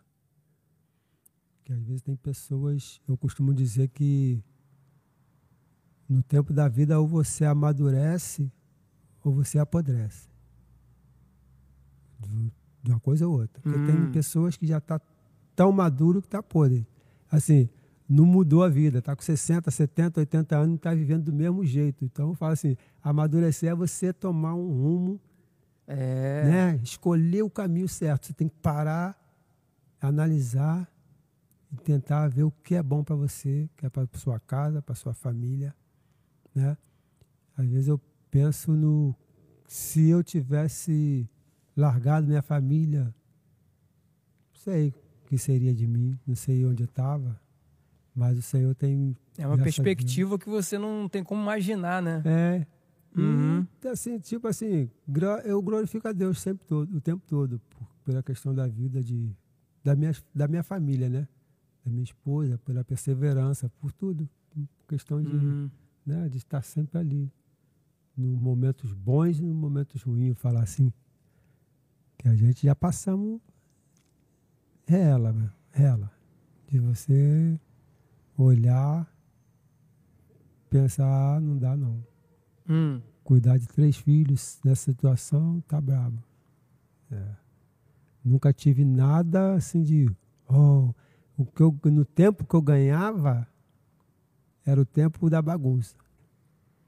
Que às vezes sempre eu trabalho com. Tem jovens que eu trabalho com jovens, assim. Eu dou até preferência, muitas vezes, até de chamar pessoas jovens para hum. dar até um apoio, né? De ensinar o trabalho, de falar, poxa, mesmo que você não trabalhe, mesmo que você não pega isso como profissão, aprenda uhum. para você, para você não passar dificuldade. Sim. No momento você pode precisar e usar. Ou Com então certeza. pergunta, está estudando? Eu não, eu não, não tive aquele empenho de estudar. Quando eu saí do orfanato aqui, eu parei de estudar. Sabe quando que eu voltei a estudar? Ah. 45 anos. Aí voltei, fui, fui até o primeiro ano, pelo menos para equilibrar. Uhum. Porque você olha assim um jovem com 20 anos, estuda? Não. Trabalha? Não. Poxa, qual é a sua profissão? Não tem. Aí é complicado, não é? Isso aí tem um monte por é, aí, né? Porque com 17 anos, com 17 para 18, eu podia falar, não, eu sou pedreiro. Uhum. Já trabalhei em firma de pedreiro, já trabalhei em construtora. Então, eu estou, posso não ser aquela, mas posso falar, eu tenho profissão. Uhum. Quando você chega com um cara de 30 anos que diz pra minha cara que não tem profissão, eu falo, meu irmão, para. Ué, não tem lógica, não tem como o cara não, não ter uma profissão com 30 anos. A menos se esteja se formando ainda, pelo menos, né? É, é. Mas se fala que não está estudando, não está trabalhando, não tem profissão com 20 anos, é complicado. Tem que ter pelo menos uma perspectiva de vida, né? Pelo menos, pelo menos. Se não está, quando eu pego um jovem assim com 15, 16 anos que está trabalhando comigo, está estudando? Hum. Né? Rapaz, por quê? Aí começo a contar a minha história de vida. É, falo, oh, rapaz, tu quer terminar? Tu quer ficar igual a mim, cansado? é, porque a gente está cansado. Tenho. E meus planos não parou.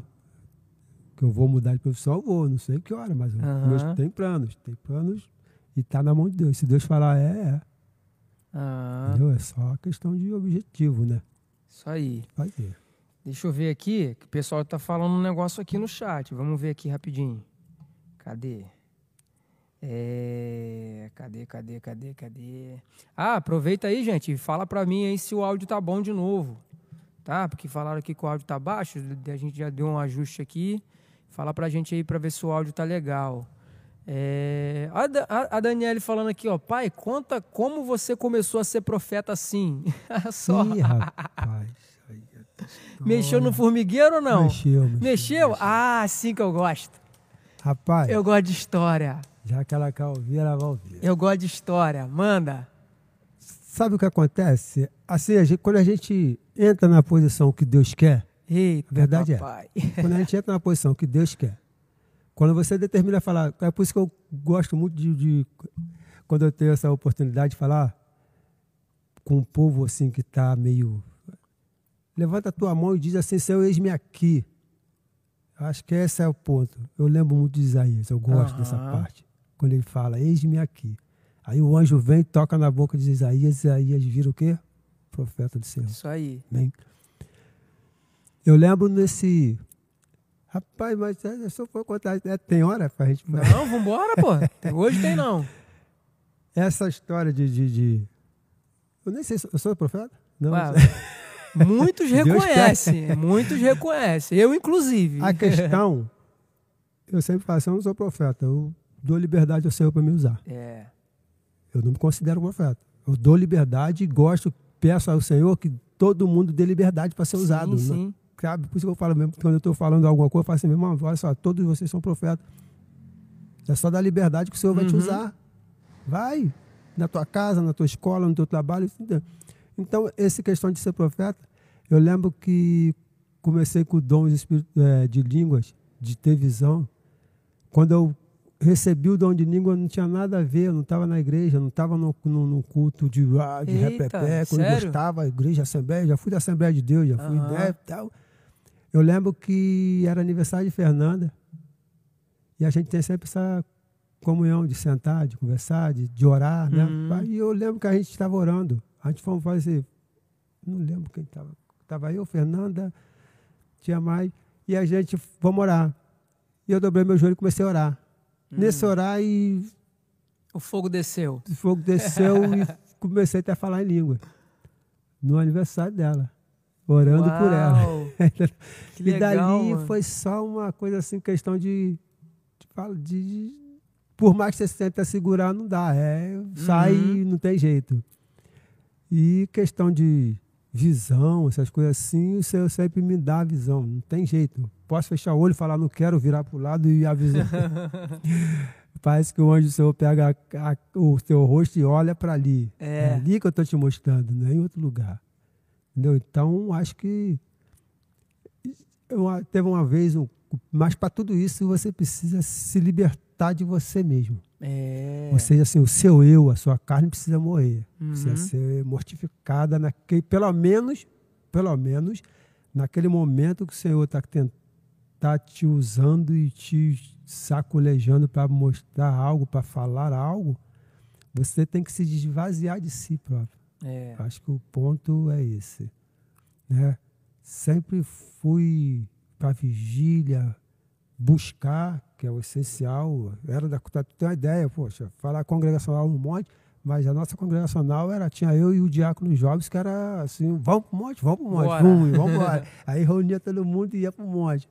Vamos orar? Vamos orar. E sempre fui nessa questão, sabe? Sempre entro no grupo de intercessão, não tenho. Hum. Chego na igreja, a primeira coisa que eu quero procurar é aqueles pessoal que gosta de oração. Eu não tenho esse negócio de, ah, eu quero ficar aqui sentadinho no banco, quero uma igreja. Se for uma igreja boa, grandona, que já está pronta, eu fico sentadinho ali, mas já focando quem gosta de oração. É. Se gostar de oração, eu colo mesmo. Colo porque você, você quer unção, você tem que colar com quem tem unção. Eu até brinquei com o Exatamente, pastor Daniel claro. aqui, eu vou ficar É. coladinho nele. Para poder pegar. Gosta de oração, então é isso que eu quero. Eu acho que se todo mundo se envolver, todo mundo tem um dom de ser um profeta. Exatamente. Deus mostra a visão para É. qualquer um. É só a famosa que eu sempre, que a gente sempre ora no monte, sensibilidade, Ó. né? Dá sensibilidade para você conseguir sentir o mover no louvor, um mover no dedilhado, no violão. Se o silêncio planar dentro da igreja, meu irmão, é o momento que o Senhor tá, vai começar a fazer algo. É. Porque ele calou a voz do povo e ele vai começar a agir. Acontece muito isso. Se você se calar, às vezes você está falando em língua, o Senhor te para, te interrompe e começa. Parece que você está no espaço vazio e ele começa a te usar. Entendeu? Seja na oração, pode começar no agito, porque está todo mundo já sendo tocado e Deus começa a fazer. A questão do dom de profecia, eu, eu tenho receio, eu tenho assim, Hum. medo. Né? Assim, eu tento, sigo, é que é como, eu sempre fui ensinado, depois que aprendi que o espírito, o profeta está sujeito ao espírito, mas o espírito também está sujeito ao profeta. Ou seja, ele consegue estabelecer um tempo exato para ser usado, Hum. um, um tempo, se de repente eu não tiver no dia que o Senhor, que eu possa ser usado, eu consigo me manter sem falar nada. Hum. Não sei se isso é um privilégio, não. Porque eu acho que todos eles que é usado conseguem se segurar até mesmo para não falar, porque o momento de falar pode não ser aquele. Exatamente. Ainda que o mover está acontecendo, Sim. né? O mover está acontecendo, você está sendo que a minha carne, na verdade, estremece. E eu consigo perceber quando o Senhor vai começar a fazer algo, porque eu começo a sentir a carne sendo mortificada. Aham. Entendeu? É, porque, Aham. É, é muito engraçado, eu creio que todos eles que têm um dom de visão, de profecia, de oração, de cura, ele sente algo na carne, não tem como. Você começa a sentir, o seu coração palpita, parece que você vai ter um negócio, mas você não sabe que é uma intuição que está tomando todo o seu corpo, matando a carne para que o profeta seja usado. Não é isso? É, até porque você não consegue sair desse corpo, Não né? consegue mesmo sair mesmo, desse corpo, mesmo você sendo usado por Deus ali, tendo uma, uma- tendo um momento de, de- um momento ali de, de, de comunhão extrema, né? Digamos Isso, assim. Isso aí. Mas você não consegue sair da carne, pô. Então, Então, você, a carne vai tremer, vai gritar, Então, vai porque espernear. parece que é isso aí. É, ué. É uma, muitas vezes a, aquela tremor, aquele nervosismo, aquele negócio que você sente, é porque a, talvez a carne esteja lutando contra o espírito. Fala assim, não, Sim. você, não vai, você uhum. não vai tomar esse meu corpo, não. mas, mas é bem por aí mesmo, porque às vezes, é. assim, às vezes você pode estar recebendo alguma coisa de Deus ali e, e assim, você é, é, pode até ser uma situação que você não tem dúvida que é Deus que está falando. Isso. Mas lá no fundinho sempre tem, tem um negocinho na sua cabeça que fala assim: será que é Deus que está falando? Isso aí. Pra, justamente para trazer uma dúvida na sua cabeça. Né? É a carne. É a carne. A carne, isso aí. A carne vai tentar lutar contra o espírito. Porque Ela vai tentar a... te sabotar, né? Sabotar, isso aí, aquele é... que você falou. Aquele... A carne vai sempre tentar te sabotar. E é o que acontece muitos dentro das igrejas. A carne sabota a promessa de Deus. Não vai estar nessa, não. Aquele que está falando na frente é... E a pessoa sai do mesmo jeito que estou. Hum. Ou sai até pior. Deixa muitas vezes uma profecia, uma palavra de exortação entrar no coração. Ai, falou para mim. Fal... Hum. Aí já sai magoado. A palavra dita dentro da Bíblia consegue magoar o coração quando está na carne. Pior que é mesmo. a palavra veio para curar. Aí aquela é... pessoa não quer ser curada. A carne, não vai, a carne não quer deixar aquela pessoa ser curada, na verdade. Porque se ela veio até aqui, ela quer ser curada. Sim. Se ela veio até aqui procurar o Senhor, é porque ela quer ser liberta de algo. Mas a bendita da carne, ela vai é tentar te segurar naquele mesmo pensamento. Entendeu? É, é assim uma coisa sobrenatural. Depois que a gente aprende, aí a gente vai para a vigília. Gente, Saudade de uma se vigília, você, mano. Rapaz, se você quisesse ter essa, essa, esse, não é só, mas você tem que ter aquele cuidado de você não perceber que você não pode tomar aquele só naquele momento. É como a gente sobe para um monte, né? Uhum. Tá uhum. orando, e aquela, aquele, quando a gente está falando, aquela semana de oração do monte foi ali, pum, parou. O propósito lá do monte tem que continuar. Sim. Do, outro, do mês todo, até aquele dia que vamos de novo para o propósito lá no monte. É. Também, essa, eu acho que esse é o ponto de, de busca do Senhor. E o profeta ele tem que ter esse entendimento. Se ele não orar, ele não vai receber do Senhor. Se ele não orar, ele não vai ser renovado pelo Senhor. É. Se ele não orar, ele não vai sentir vontade de falar o que o Senhor diz. Se não ora, não tem problema, não tem como, não tem como você ser profeta se você não ora. A verdade é essa. Vamos ser sinceros. Isso aí. Não tem como o cara ser profeta se ele não orar e ler a palavra. Né? Eu acho que a busca é, intensa, né? Hum. A busca intensa não é que você vai ficar o tempo todo andando de joelho, igual o nego faz aí, andar de subir a escada da penha de joelho. Não, hum. não é hum. isso. É no momento que Deus fala, para, eu não quero saber onde eu estou. Eu paro. Eu já parei em cima do andame. Estou falando com você, eu parei uhum. em cima do andame e o Senhor me deu uma visão. E eu, de nada, estava falando língua em cima do andame, gente. Quando eu, pum, recebi aquilo de Deus, mas estava bem. Parecia que o Espírito Santo de Deus me encostou na parede, me segurou, me envolveu e começou a falar. Uhum. Um, um tempo eu estava na congregacional, eu trabalhava em Itaipuaçu, fazia aquelas casas da, da caixa e tal. Eu estava indo para Itaipuaçu. Quando eu percebi, eu, eu tinha um, um. Interessante que essa passagem do voyage eu não contei ainda como é que foi o mistério. Aí, ó.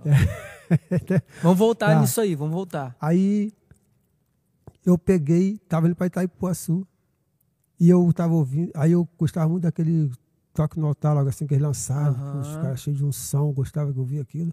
E eu comecei a orar ao Senhor, porque eu ia para a obra resolver um negócio que estava acontecendo. E o louvor que tocava é aquele Leva-me Além. Hum. Eu estou indo na estrada de Itaipuaçu, quando eu passei aquele louvor. Aí quando eu percebi, do nada, do nada, eu estava parado, saí da estrada, parei o carro.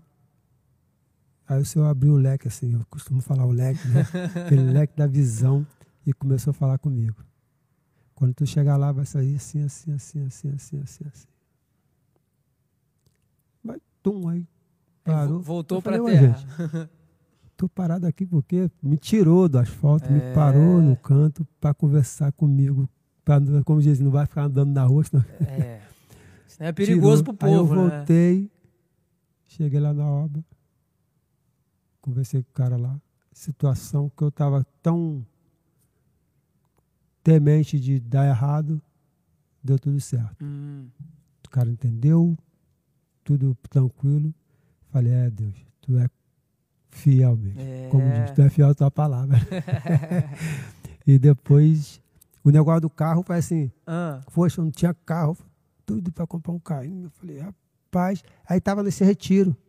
ah. Aí eu, eu já era presbítero, presbítero Dionésio, que hoje é pastor.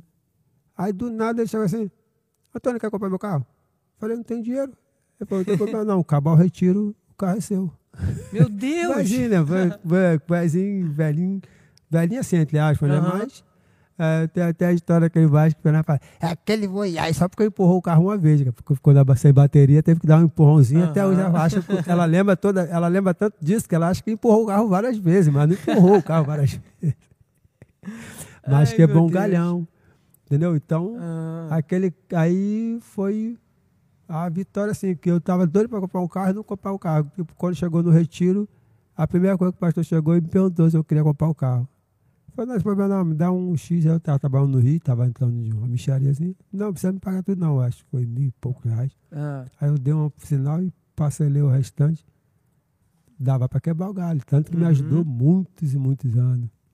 Aí depois, mas é assim, a história da vida começa e foi só vitória. Eu acho que nesses vinte e poucos anos de evangelho, se contar os 30 anos que eu tive para trás, eu acredito que minha vida só começou a ser vida mesmo depois do evangelho.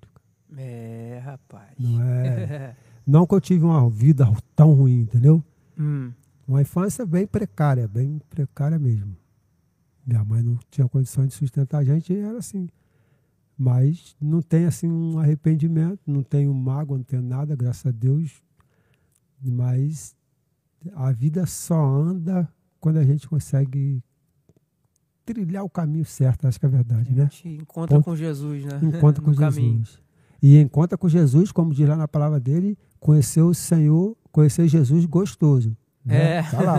Porque quando você não conhece Jesus gostoso, e a avó da Fernanda, que minha avó né, também Ah. partiu já, ela falava muito disso. Esse fulano tem que conhecer Jesus gostoso, que não tem jeito. Mas eu ficava com aquilo na cabeça, até que aprendi que na palavra tem. É mesmo? É, eu acho que lá no livro de Mateus, algum capítulo lá tem. Eu E confesso que eu não conhecer lembro, Jesus mas- gostoso, mas tem. Se, de repente pode ser que algumas Bíblias já tenha. É, já, tem até tradução diferente. É. Mas tem, qualquer hora eu vou procurar lá, é lá no livro de Mateus. É interessante. A vida de conhecer Cristo, cara, a gente está falando aqui de, de, de mudança é, radical. É, ué. Tem que ser uma mudança radical. Né? Quando a palavra de Deus diz aquele que pecava não peca mais, aquele que roubava não rouba mais, aquele que matava e por diante. É, é radical, é radical. As pessoas dizem que participou do radical, então tem que ter transformação. Uhum. Quem participou do radical ele tem que ser transformado. Não é simplesmente participar de um culto. Não. Nós fomos para o retiro. Quem teve no retiro tem que mostrar mudança de vida, de atitude. Tem que ter atitude. Porque aquela ministração lá totalmente tomada por Deus. Sem dúvida. Não tinha homem nenhum ali, tinha Deus puro. Uhum. Deus usando o homem, profeta dele, ministrando sobre cada vida ali. Uhum. Então, acho que aquilo ali, meu irmão, se você sa... quem saiu dali e continua do mesmo jeito, tem alguma coisa errada. Não estava ali. né? Sem dúvida. Tu vai para um. Ah, vamos na reunião de oração? Vamos. Pum. Esvazia de si para tu ir para a reunião de oração. Ah, amanhã tem culto. Se esvazia de si para tu ir para o culto. Porque se você for com você mesmo, você não tem culto para dar para Deus. É. Você vai participar de uma. Você vai vir assistir o culto. Uhum. Ver se o culto é bom, ficar julgando, ficar olhando, ficar analisando. Se o som tá baixo, se o som tá alto. Isso, se, é isso mesmo. Se a roupa do irmão é bonita. É bonito, seu irmão já comprou um sapato novo, não comprou, e assim por diante. Se você vir para cultuar, para adorar o Senhor, é. você, não tem, você não tem como sair do mesmo jeito. Se você chegou triste, tu vai sair alegre. Se tu chegou alegre, ah, tu vai sair transbordando de alegria. Uhum. Não é, não? é ué. aí, tem. Aí, aí, você tem que fazer o irmão, o irmão do lado ficar alegre também. Tem que ficar é. alegre, tem que ficar alegre. Tem que ficar alegre. Ele tem que perceber que você está ali para adorar a Deus, não está nem daí para uhum. que estão pensando em você. É. Né? Mas eu acho que é, que é uma. A gente está vivendo um, um, tempo agora, né? Porque a gente já. A gente que, que, que, que, que, estuda um pouquinho mais, né? A gente estuda bastante aí essa questão da palavra e tal. E a gente vê muito essas questões de. essas discussões hoje em dia, né? Ah, de escatologia, uhum. de ah, fim dos tempos, essas coisas todas assim. E a gente acaba é, percebendo, né? O quanto, o quanto a igreja está mudando, né? Então, assim, hoje eu vejo assim que até a, é, é, essa questão de, da forma de cultuar, como ela está mudando né, para é, essas igrejas mais modernas e tal. Então a gente vê que realmente assim Deus está fazendo um, um, movimento diferente na, em praticamente todas as igrejas, né? Mas que é, é, é que uma coisa que eu vejo que está bem comum em quase todas elas, né? É que é, é, essa, essa vontade que o povo tem de, de, quando realmente isso acontece, claro, né? Que nem, nem não acontece um, é, não acontece com tanta frequência em todas elas também, claro, né? Mas quando acontece assim, é o povo que entra ali sedento e o povo não quer nem ir embora, mano. Sim. Que o negócio vai acontecendo, o povo tá indo, tá indo, se entregando, e daqui a pouco você vai ver, ah, 10 horas da noite, ah, 11 horas da noite sabe? E que é um movimento que, que assim, que ao meu ver deveria ser comum. Comum. Deveria ser comum, meu. Ah, eu vim pro culto, ó, tem hora para ir embora não. Sabe? Então assim, parece que hoje é, é, é, é existem movimentos que Deus está fazendo acontecer justamente para ele trazer de volta aquele negócio, né? Porque, assim, quantas vezes, assim, você que é um, um, um pouco mais antigo, né, entre aspas, do que eu, né? Eu já fui para muita vigília. Que eu saía de lá 5, 6 horas da manhã e, e não queria ir embora, não. queria ir embora. Então hoje, hoje assim, ah, pô, vai entrar no culto ali e a galera já tá assim, pô, tá olhando o relógio, ou tá com o telefone na mão. Meu irmão, e, e assim, e os movimentos que a gente está vendo que Deus está fazendo é justamente assim, coisas que são que estão extrapolando o horário mesmo e Deus chamando atenção. Gente, vamos embora, vamos, é. vamos se entregar mesmo, deixa o Espírito Santo fazer sabe? É porque, no meu ponto de vista, assim, ah, domingo, vamos botar o domingo, que é o domingo que não sei porquê, que todos acham que o domingo é o dia mais importante do culto. Não. Se tiver culto segunda-feira, meu irmão, é um dia importante. O culto de segunda-feira. É. Se tiver terça, é terça-feira. Se tiver quarta, é quarta. Todos são. Direto às vezes eu até brinco assim, eu penso assim, ah, Universal, Igreja da Graça, essas igrejas que abrem segunda a segunda. Ué, meu irmão, deveria ser até um dever de todas.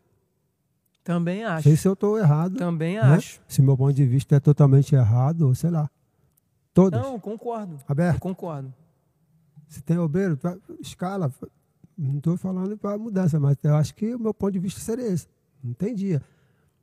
Ah, só vou me arrumar bonitinho para domingo, porque é domingo tal. Domingo é domingo, né? Então você está indo passear isso? Não. É, como você está falando.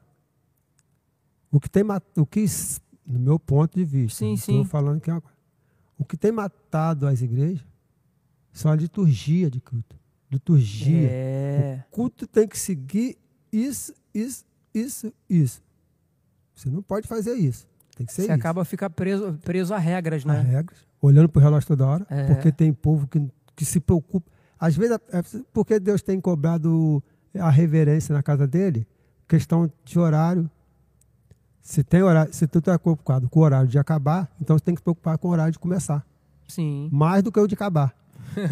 Porque o, a reverência a Deus, o, o, o, a oferta ao Senhor, eu tenho, vou botar assim, o horário para entregar, então vamos lá, então vamos cultuar Deus. É Deus que vamos cultuar, então é sete horas, sete horas. É seis horas, seis horas. É cinco, não é sete, cinco, sete. Quando você começa sete, cinco, se você tem um propósito com Deus, então você roubou cinco minutos. Mas se chegar às 9h30, você passar às 9h35, 9h40, já tem gente olhando para o relógio preocupado. Não sei se é com o Fantástico, se é com. Não estou falando daqui, estou falando uhum. que a maioria da igreja que a gente vai tem pessoas que ficam incomodadas com isso, com uhum. horário. Não sei o que, é. Então você não está desligado de si para cultuar a Deus. Tu está preocupado com o dia de amanhã, é. a Bíblia vai te dizer não ficar ansioso, com, principalmente com o dia de amanhã, não é isso? Viu? Viu como é que a gente esbarrou naquilo que você estava falando? Exato, cara. Não tem. É cultuar a Deus sem pensar na manhã. Esse momento é de Deus. Esse momento é para Deus. Se eu for me preocupar com o dia de amanhã, então eu não venho nenhum culto no domingo. Uhum. Porque segunda-feira eu acordo cedo e vou trabalhar no pesado. Não vou trabalhar no, no escritório, não. Eu acho que é um ponto de vista que cada um tem que ter. É, acho que é um, um, ponto que a gente realmente, como corpo de Cristo, né, a gente tem que, tem que, tem que começar a refletir nessa uhum. questão, né? Porque é, a gente, assim, que a gente está nessa caminhada há tantos anos, né? A gente sempre, sempre escuta, né? Que, que Deus, ele pede, ele pede tudo da gente, né? Que a gente deve entregar tudo, né? Então, assim, não querendo ser chato, né? Mas, poxa, sendo, sendo bem... Até que o povo fica me zoando aí falando que eu sou chato, né? uhum. né? Mas, pô, não, é, é um negócio assim, é você parar e, e, pensar mesmo, é você pensar. Deus, ele pede tudo, então vamos lá no, no, no, na raiz da palavra. Tudo é o quê? Tudo é tudo. Tudo é tudo. É da mesma forma que nada é nada. Uhum. Quando você, você fala, ah, eu não tenho nada, você não tem nada, é nada mesmo. A não ser que você seja é, é, é, é, bem, bem direto e falar que realmente você não tem nada, literalmente nada. Mas quando Deus ele pede tudo da gente, ele não está pedindo meia, meia coisa. Ele está pedindo é tudo, literalmente tudo. Então, assim, é, é, Então, quando ele realmente pede tudo, então a gente tem que entregar tudo, até as nossas preocupações, é, é, preocupações não só com as coisas que a gente tem para resolver, com contas a pagar, com casa, com filho, família, horário, trabalho. Meu irmão, isso é tudo, é tudo. É tudo.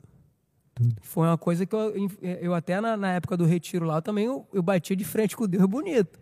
Porque eu falava muito com Deus, alguns propósitos, eu orava e tal, e Deus falava mesmo comigo. Falava, cara, você está pedindo tanta coisa, você está pedindo uma coisa que, que é, é bacana, é legal. Mas eu não quero só isso de você, eu quero tudo. Falei, é. beleza, eu entendi o tudo. Aí quando eu falei para Deus, Deus, eu entendi o tudo que, que o Senhor está pedindo. Então, se é tudo, é tudo mesmo. Com certeza. Não é, não é meia, não é meio tudo, não é meio nada.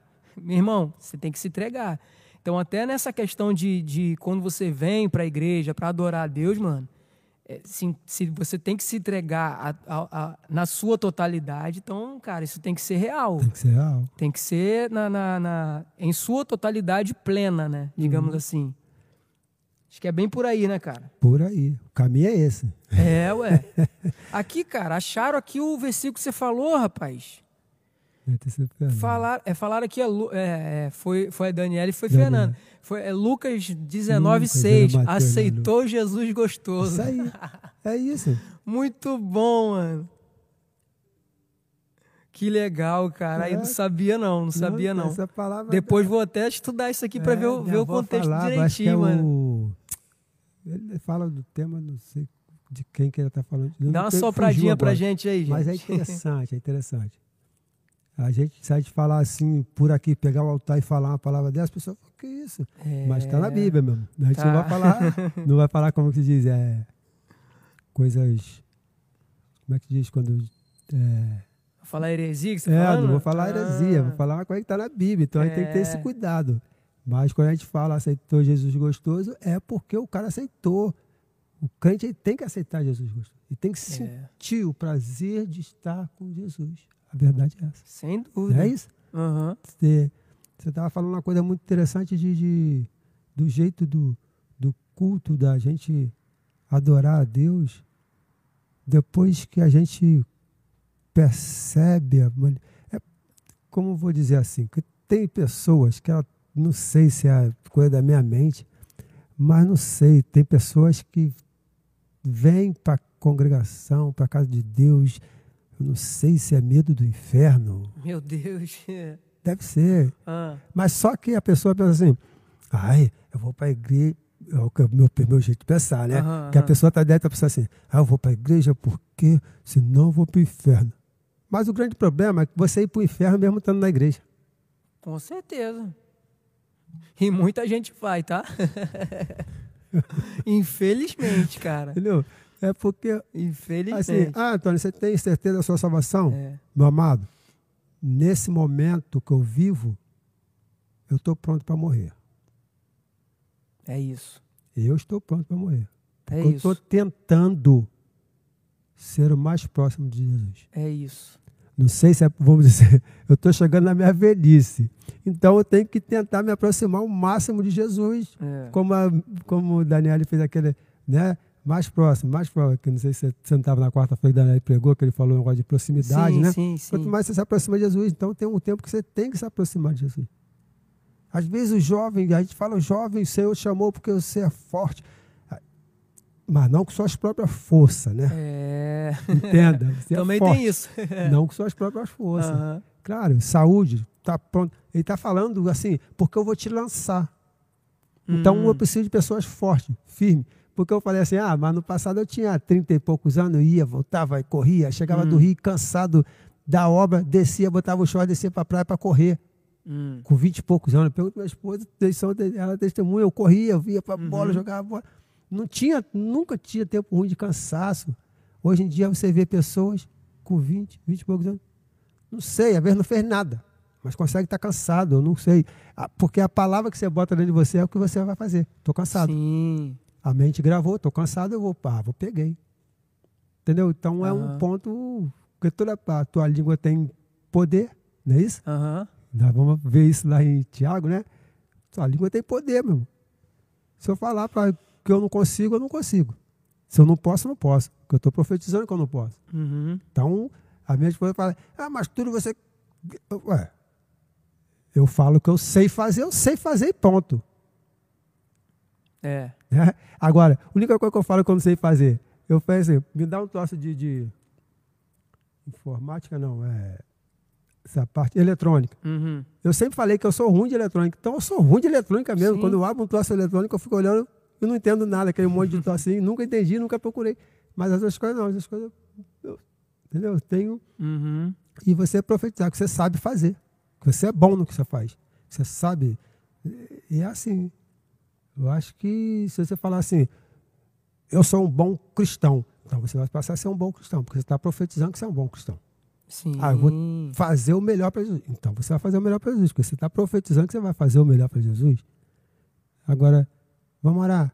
Ai, ih, hoje não. O hoje não está na cabeça de qualquer um. Ah, hoje não É. dá. Hoje eu estou com sem tempo. Hoje eu estou não sei o quê. Hoje- Então, você vai viver sempre sem tempo. É igual quando você disse, Ih, tá brabo, hein? Eu aprendi aquele ditado que diz antigamente, né? Depois que inventaram tá ruim, meu irmão, nunca mais ficou bom. não é não?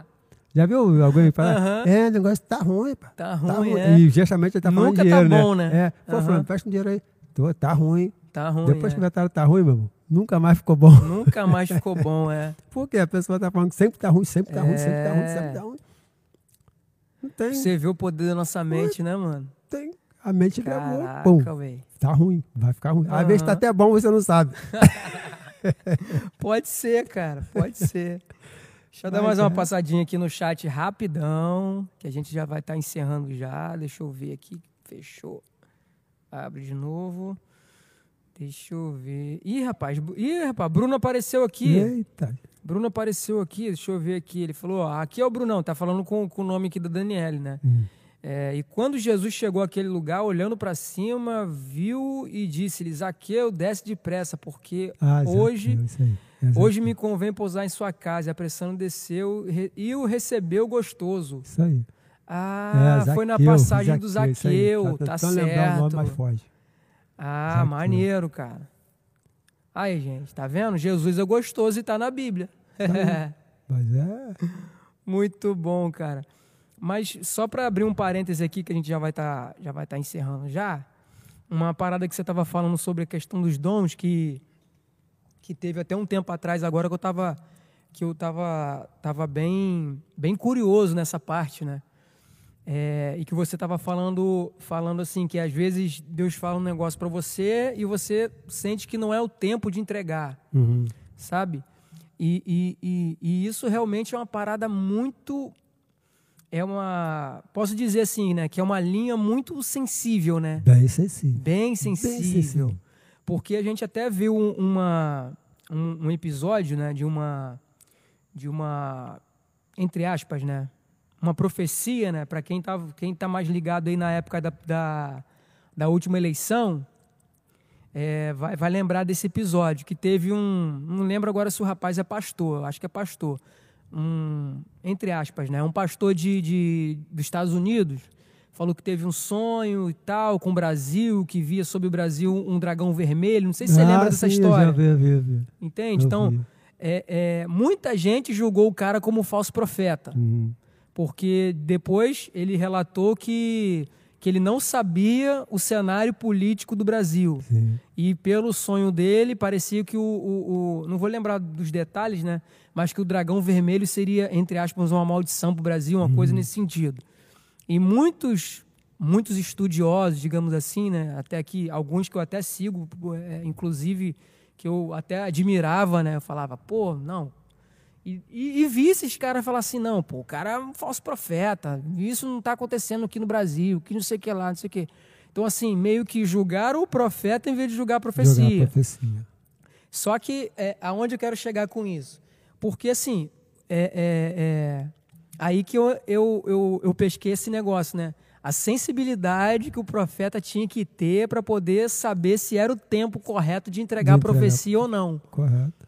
certo? Então, assim, acredito que ele, o, o, o, americano, né? o- acho que é pastor americano, ele não teve essa sensibilidade de entender o, o, o tempo de entregar. Ou talvez não era necessário, talvez era, era realmente o que Deus queria que acontecesse, ninguém sabe. Mas é, é, é, isso leva a gente a pensar, né? É, é, quando a gente realmente recebe alguma coisa de Deus e, e, e, como, e, qual, e quão importante isso é, né? De a gente realmente ter essa sensibilidade. Deus, tá na hora de entregar? Ou Deus, ou Deus fala, ó, não tá na hora não, segura. Você segura. Ou às vezes você nem tem essa sensibilidade e já sai entregando logo e acaba atropelando o negócio todo, Uma né? O que, que você pensa disso daí?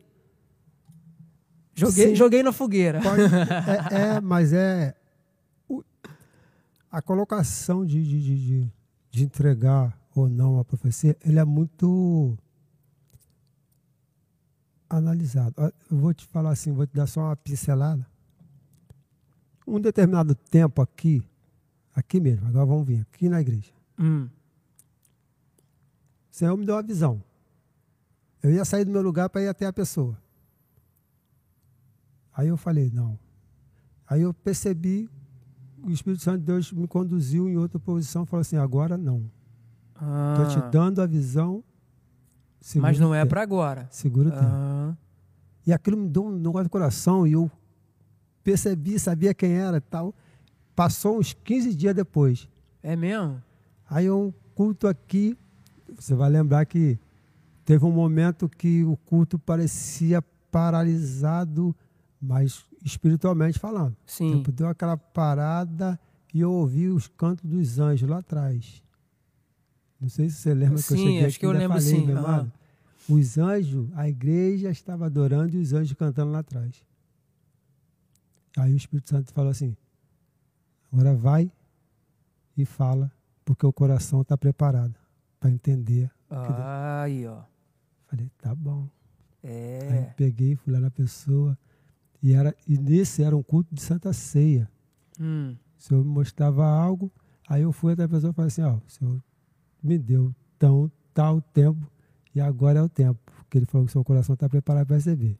Eu não sei se. se fez sentido, se não fez. Aí, é. pai, falei, não, tranquilo. E é uma pessoa que eu não tenho nem intimidade, não tem nada, Uhum. simplesmente entreguei o que Deus falou naquele tempo. Passou 15 para 20 dias, cara, aquilo, Uhum. entendeu? Porque às vezes tem coisas que não é para entregar no momento. O coração da pessoa precisa ser tratado às vezes para receber. O Espírito Uhum. Santo te adianta como profeta. Talvez a profecia não Aí- faria o efeito necessário Isso, no aí tempo, você não vai estava orar no pela tempo. É. pessoa e que esperar o momento. O Senhor vai te trazer novamente a visão daquilo que Ele falou para no momento certo você falar. Uhum. Né? É, um dia eu chamei uma pessoa para orar aqui na frente. Essa pessoa, falei, tu quer orar? Oração? Por isso? Por isso? Ah, não, não sei o que, não sei o que. Aí depois a pessoa me procurou e falou que eu tinha entregado. Eu falei, não, te entreguei para você, eu te entreguei, te chamei para orar pelo teu dom que você tem, o qual você guardou. Hum. Não vou falar o nome, porque senão você. Uhum. Aí ficou uma coisa assim meio no ar. Eu falei, tá certo. Aí eu pensei, mas tu não tá errado, não. Porque a pessoa falou que ele. Não, ele tá, tá bem, tô firme na fé, tô não sei o quê. Não tá firme na fé porque você largou o seu dom. Não estou dizendo que você vai voltar para cá fazer a mesma coisa. Deus quer te usar no outro lugar, mas só Ele vai te preparar. Hum. Eu falei para você que não estou te entregando para você. Eu estava orando por você. Mas já que você não precisa de oração, então tá bom. É. Entendeu? Se, eu, se Deus manda orar por alguém, alguém fala que não quer, eu não vou orar. Falar Uhum. assim, ó, ó, tá de malcriação, não tá? Lava as mãos, né? Mas é, o dom espiritual, ele é, é tremendo. Visão espiritual.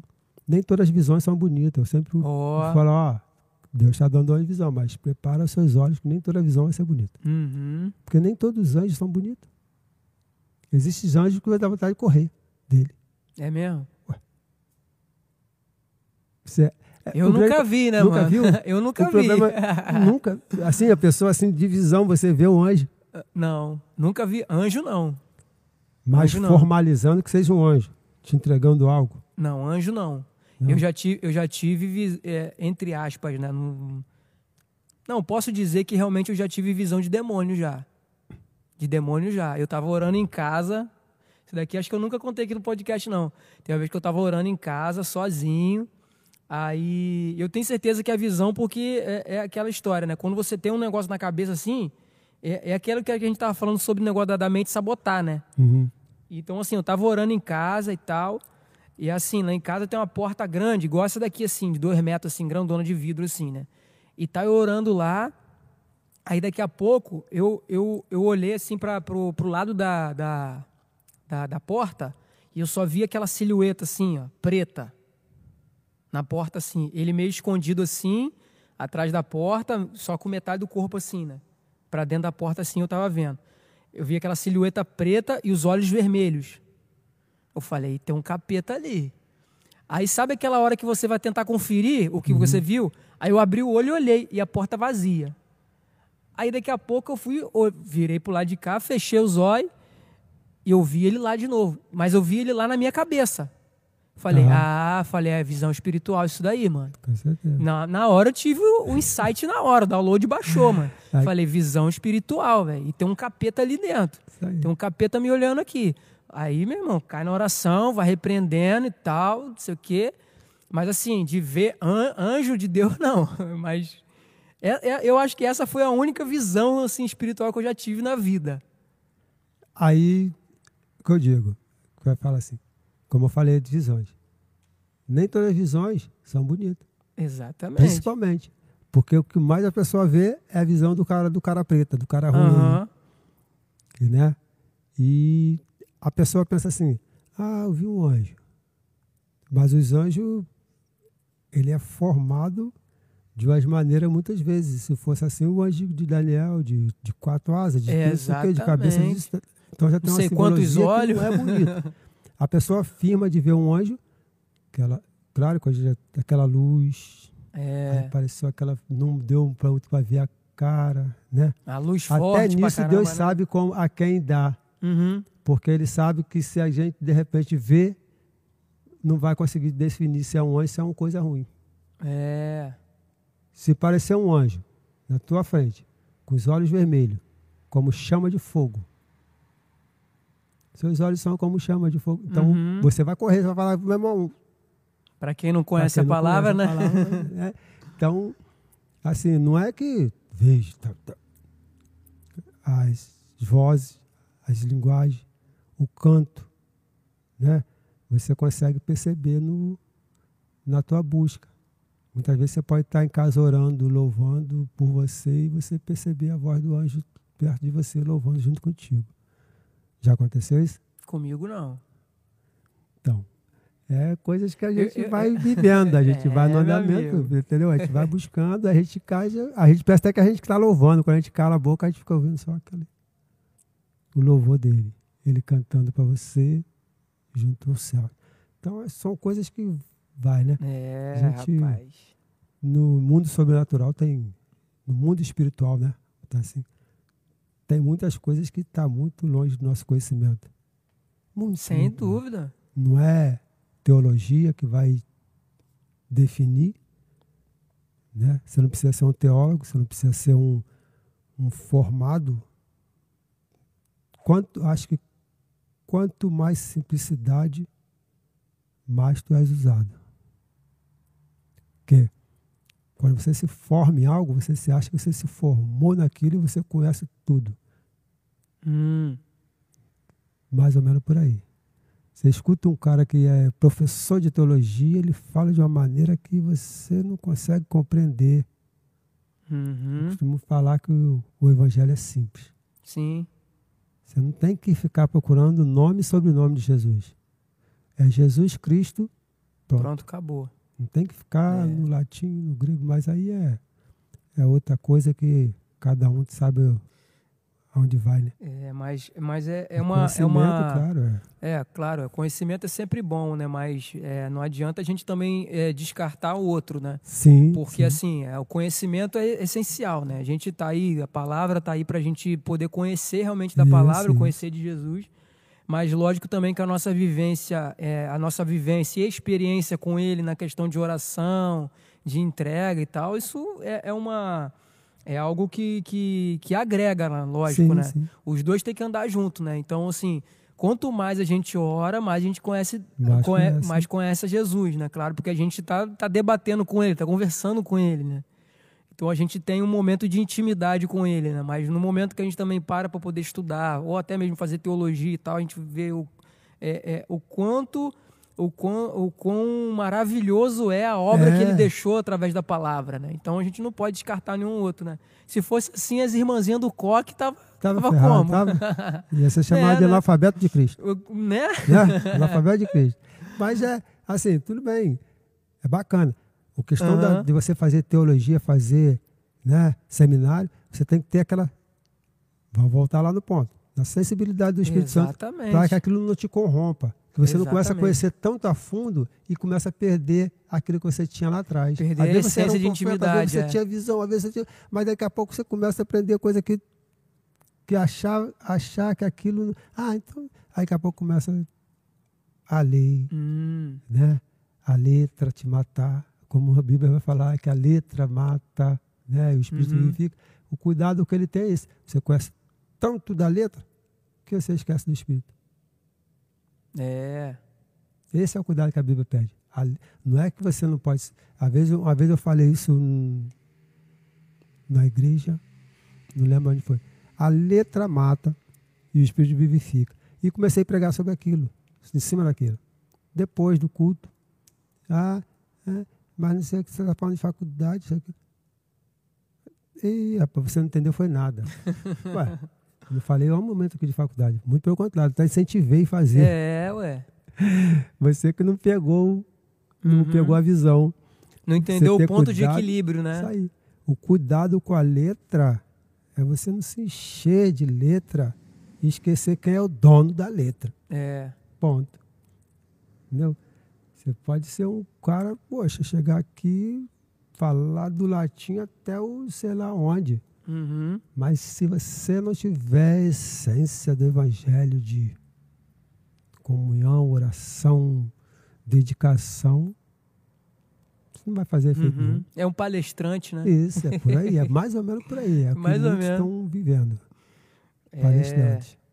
Isso aí. É? Deixa eu dar uma. Acho que é por aí. Cadê o negócio aqui? Aí, beleza, mudamos. Gente, infelizmente a gente já vai estar tá encerrando. Então deixa eu só dar mais uma passadinha aqui no chat rapidinho para ver quem apareceu aqui com a gente. A gente quer agradecer muito aqui a presença de todo mundo que apareceu aqui no chat com a gente. Deixa eu ver aqui a Sônia Regina, a Fernanda, a Jaque, Letícia, é, Oséias, Dani, Paula. Apareceu aqui também já a Lu. Deixa eu ver mais quem, mais quem, mais quem, mais quem. Letícia já falei. E Juan Amaral, rapaz. Agora que eu vi teu nomezinho aqui, meu parceiro. Juan, meu irmãozão aí que tá junto com a gente sempre aí na obra. Muito bom. Tamires Rodrigues também apareceu aqui. Tamires é o quê? É, é sobrinha? Tá falando aqui, tio, parabéns. Ah, é, minha sobrinha. Deve ser. É. Michele Rodrigues também tá bom, tá, tá, falando aqui também. Gente, brigadão aí para todo mundo que participou aqui com a gente. Vocês aí que não são inscritos no canal, se inscrevam no canal, pelo amor de Deus. Que é... Antônio viu aqui a correria que é, é né? É, para a gente manter esse trabalho aqui funcionando. E a gente está fazendo isso aqui tudo pela, por amor à obra, né? Então ajuda a gente aí na, no crescimento desse trabalho que, que, a gente, que a gente crê que realmente é um trabalho que tem tudo para crescer, para abençoar muito mais vidas. E acredito que vocês que estão aí no chat aí foram abençoados, assim como eu também com essas várias histórias aqui do nosso irmão aqui, é, né? Então, assim, como o Antônio está aqui hoje, várias pessoas também vão passar por aqui para poder nos abençoar, né? Então a gente que está aqui fazendo esse trabalho, a gente que ajuda de vocês, né? Então, sempre que possível aí, compartilhe os nossos cortes, compartilhe o canal nosso aí também, é, se inscreva no canal aí também e sempre nos ajude aí nessa, nessa divulgação, certo? Que aqui a gente está fazendo para o reino e o reino tem que avançar. É isso ou não é, meu amigo? Amém. Tudo isso é. Aí é o caminho. Esse é o foco. É, eu quero dizer para todos que estão assistindo, todos que participaram. Ali, ó, olha para a câmerazinha ali, ó. Quero dizer para todos vocês que participaram desse, desse encontro aqui, vamos botar assim, é, que eu, o Senhor tem usado um ponto objetivo que é existe o tempo. Esse é o tempo do alinhamento da sua igreja. Esse, esse canal aqui que ele está fazendo é para o reino, como ele colocou. É. Não é para que o homem apareça, é para que o reino do Senhor se espalhe. Que às vezes não temos como costumamos dizer que às vezes a pessoa não tem tempo de estar na igreja, mas uma conversa dessa aqui, né, um testemunho de vida edifica muito também, né? Às vezes pode não agradar a todos, ah, mas que fulano, que assim como eu fui um cara simples, pode chegar um outro aqui com a vida totalmente, né, que passou por coisas que nem eu falar, ah, coisa que nem aí a gente duvida, fala, será? Mas o testemunho de vida é, é para edificação. Edificação. Nós, quando o Senhor fala para que nós não ficamos olhando para trás, é justamente para a gente olhar para o alvo. O que é. passou foi para nosso fortalecimento. Tudo que sofremos, todo abalo da nossa vida é para nos fortalecer. Mas fortalecer quando acreditamos que o Senhor está conosco. Acreditamos quando falamos de decidimos a falar, Senhor, eis-me aqui. Envia-me a mim. Então, acho que esse é o ponto. É, se tu está sofrendo, se tu está passando um momento de desânimo espiritual, vamos botar assim, eu quero profetizar na tua vida hoje. Que o Senhor possa te fortalecer Amém. Que esse canal seja um canal que o Senhor possa assim estar derramando a chuva de bênção, a chuva de óleo de unção, como o nosso pastor falou Amém. do dia lá no monte, que o Senhor estava espalhando as brasas. Assim, não para que as brasas ficassem espalhadas, mas que invadisse as casas daqueles que estão frios para se aquecer com o fogo Amém. do Espírito Santo. E que essa brasa que esteja espalhando seja verdadeiramente a brasa aquela mesma brasa que o anjo pegou e tocou nos lábios de Jair. Para que nós possamos fazer o reino do Senhor crescer nesse tempo. Porque esse é o tempo da igreja, não só a igreja moraga crescer. É para que a igreja do Senhor em todos os cantos da terra possa crescer, sentir a unção, ser renovada. Para que o avivamento do Senhor venha, a igreja precisará estar alinhada. Sim. Eu agradeço a, essa oportunidade ao Bruno, Bruninho, né? Nosso, que, que, que a gente tem que identificar os Brunos, tá? É, que tem é um Bruno, monte agora. Bruninho, Brunão e Bruno. Que... então, a gente identifica. Mas eu agradeço a oportunidade. É. Assim, eu sei que não, não foi aquilo, né? Mas eu creio que até aqui o Senhor nos direcionou. Tá na benção, irmão. Como diz, o que passar daqui, daqui disso não é mais a vontade uhum. do Senhor.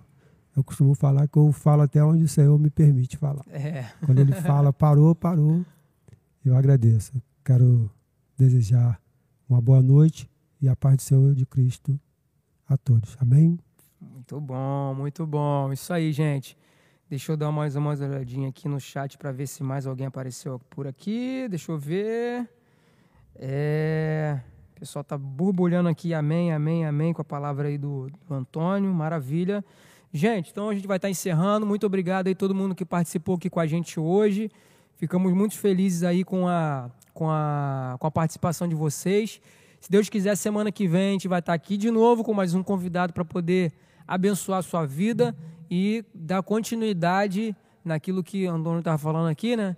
Que a gente está aqui para realmente para espalhar o evangelho de Jesus por essa terra, né? Então esse canal aqui tá para isso, para a gente alcançar é, é, esse Brasil inteiro aí e espalhando o evangelho realmente, o evangelho de Jesus aí para todos esses cantos desse país, desse mundo aí que a gente tá, que a gente que a gente está inserido, né?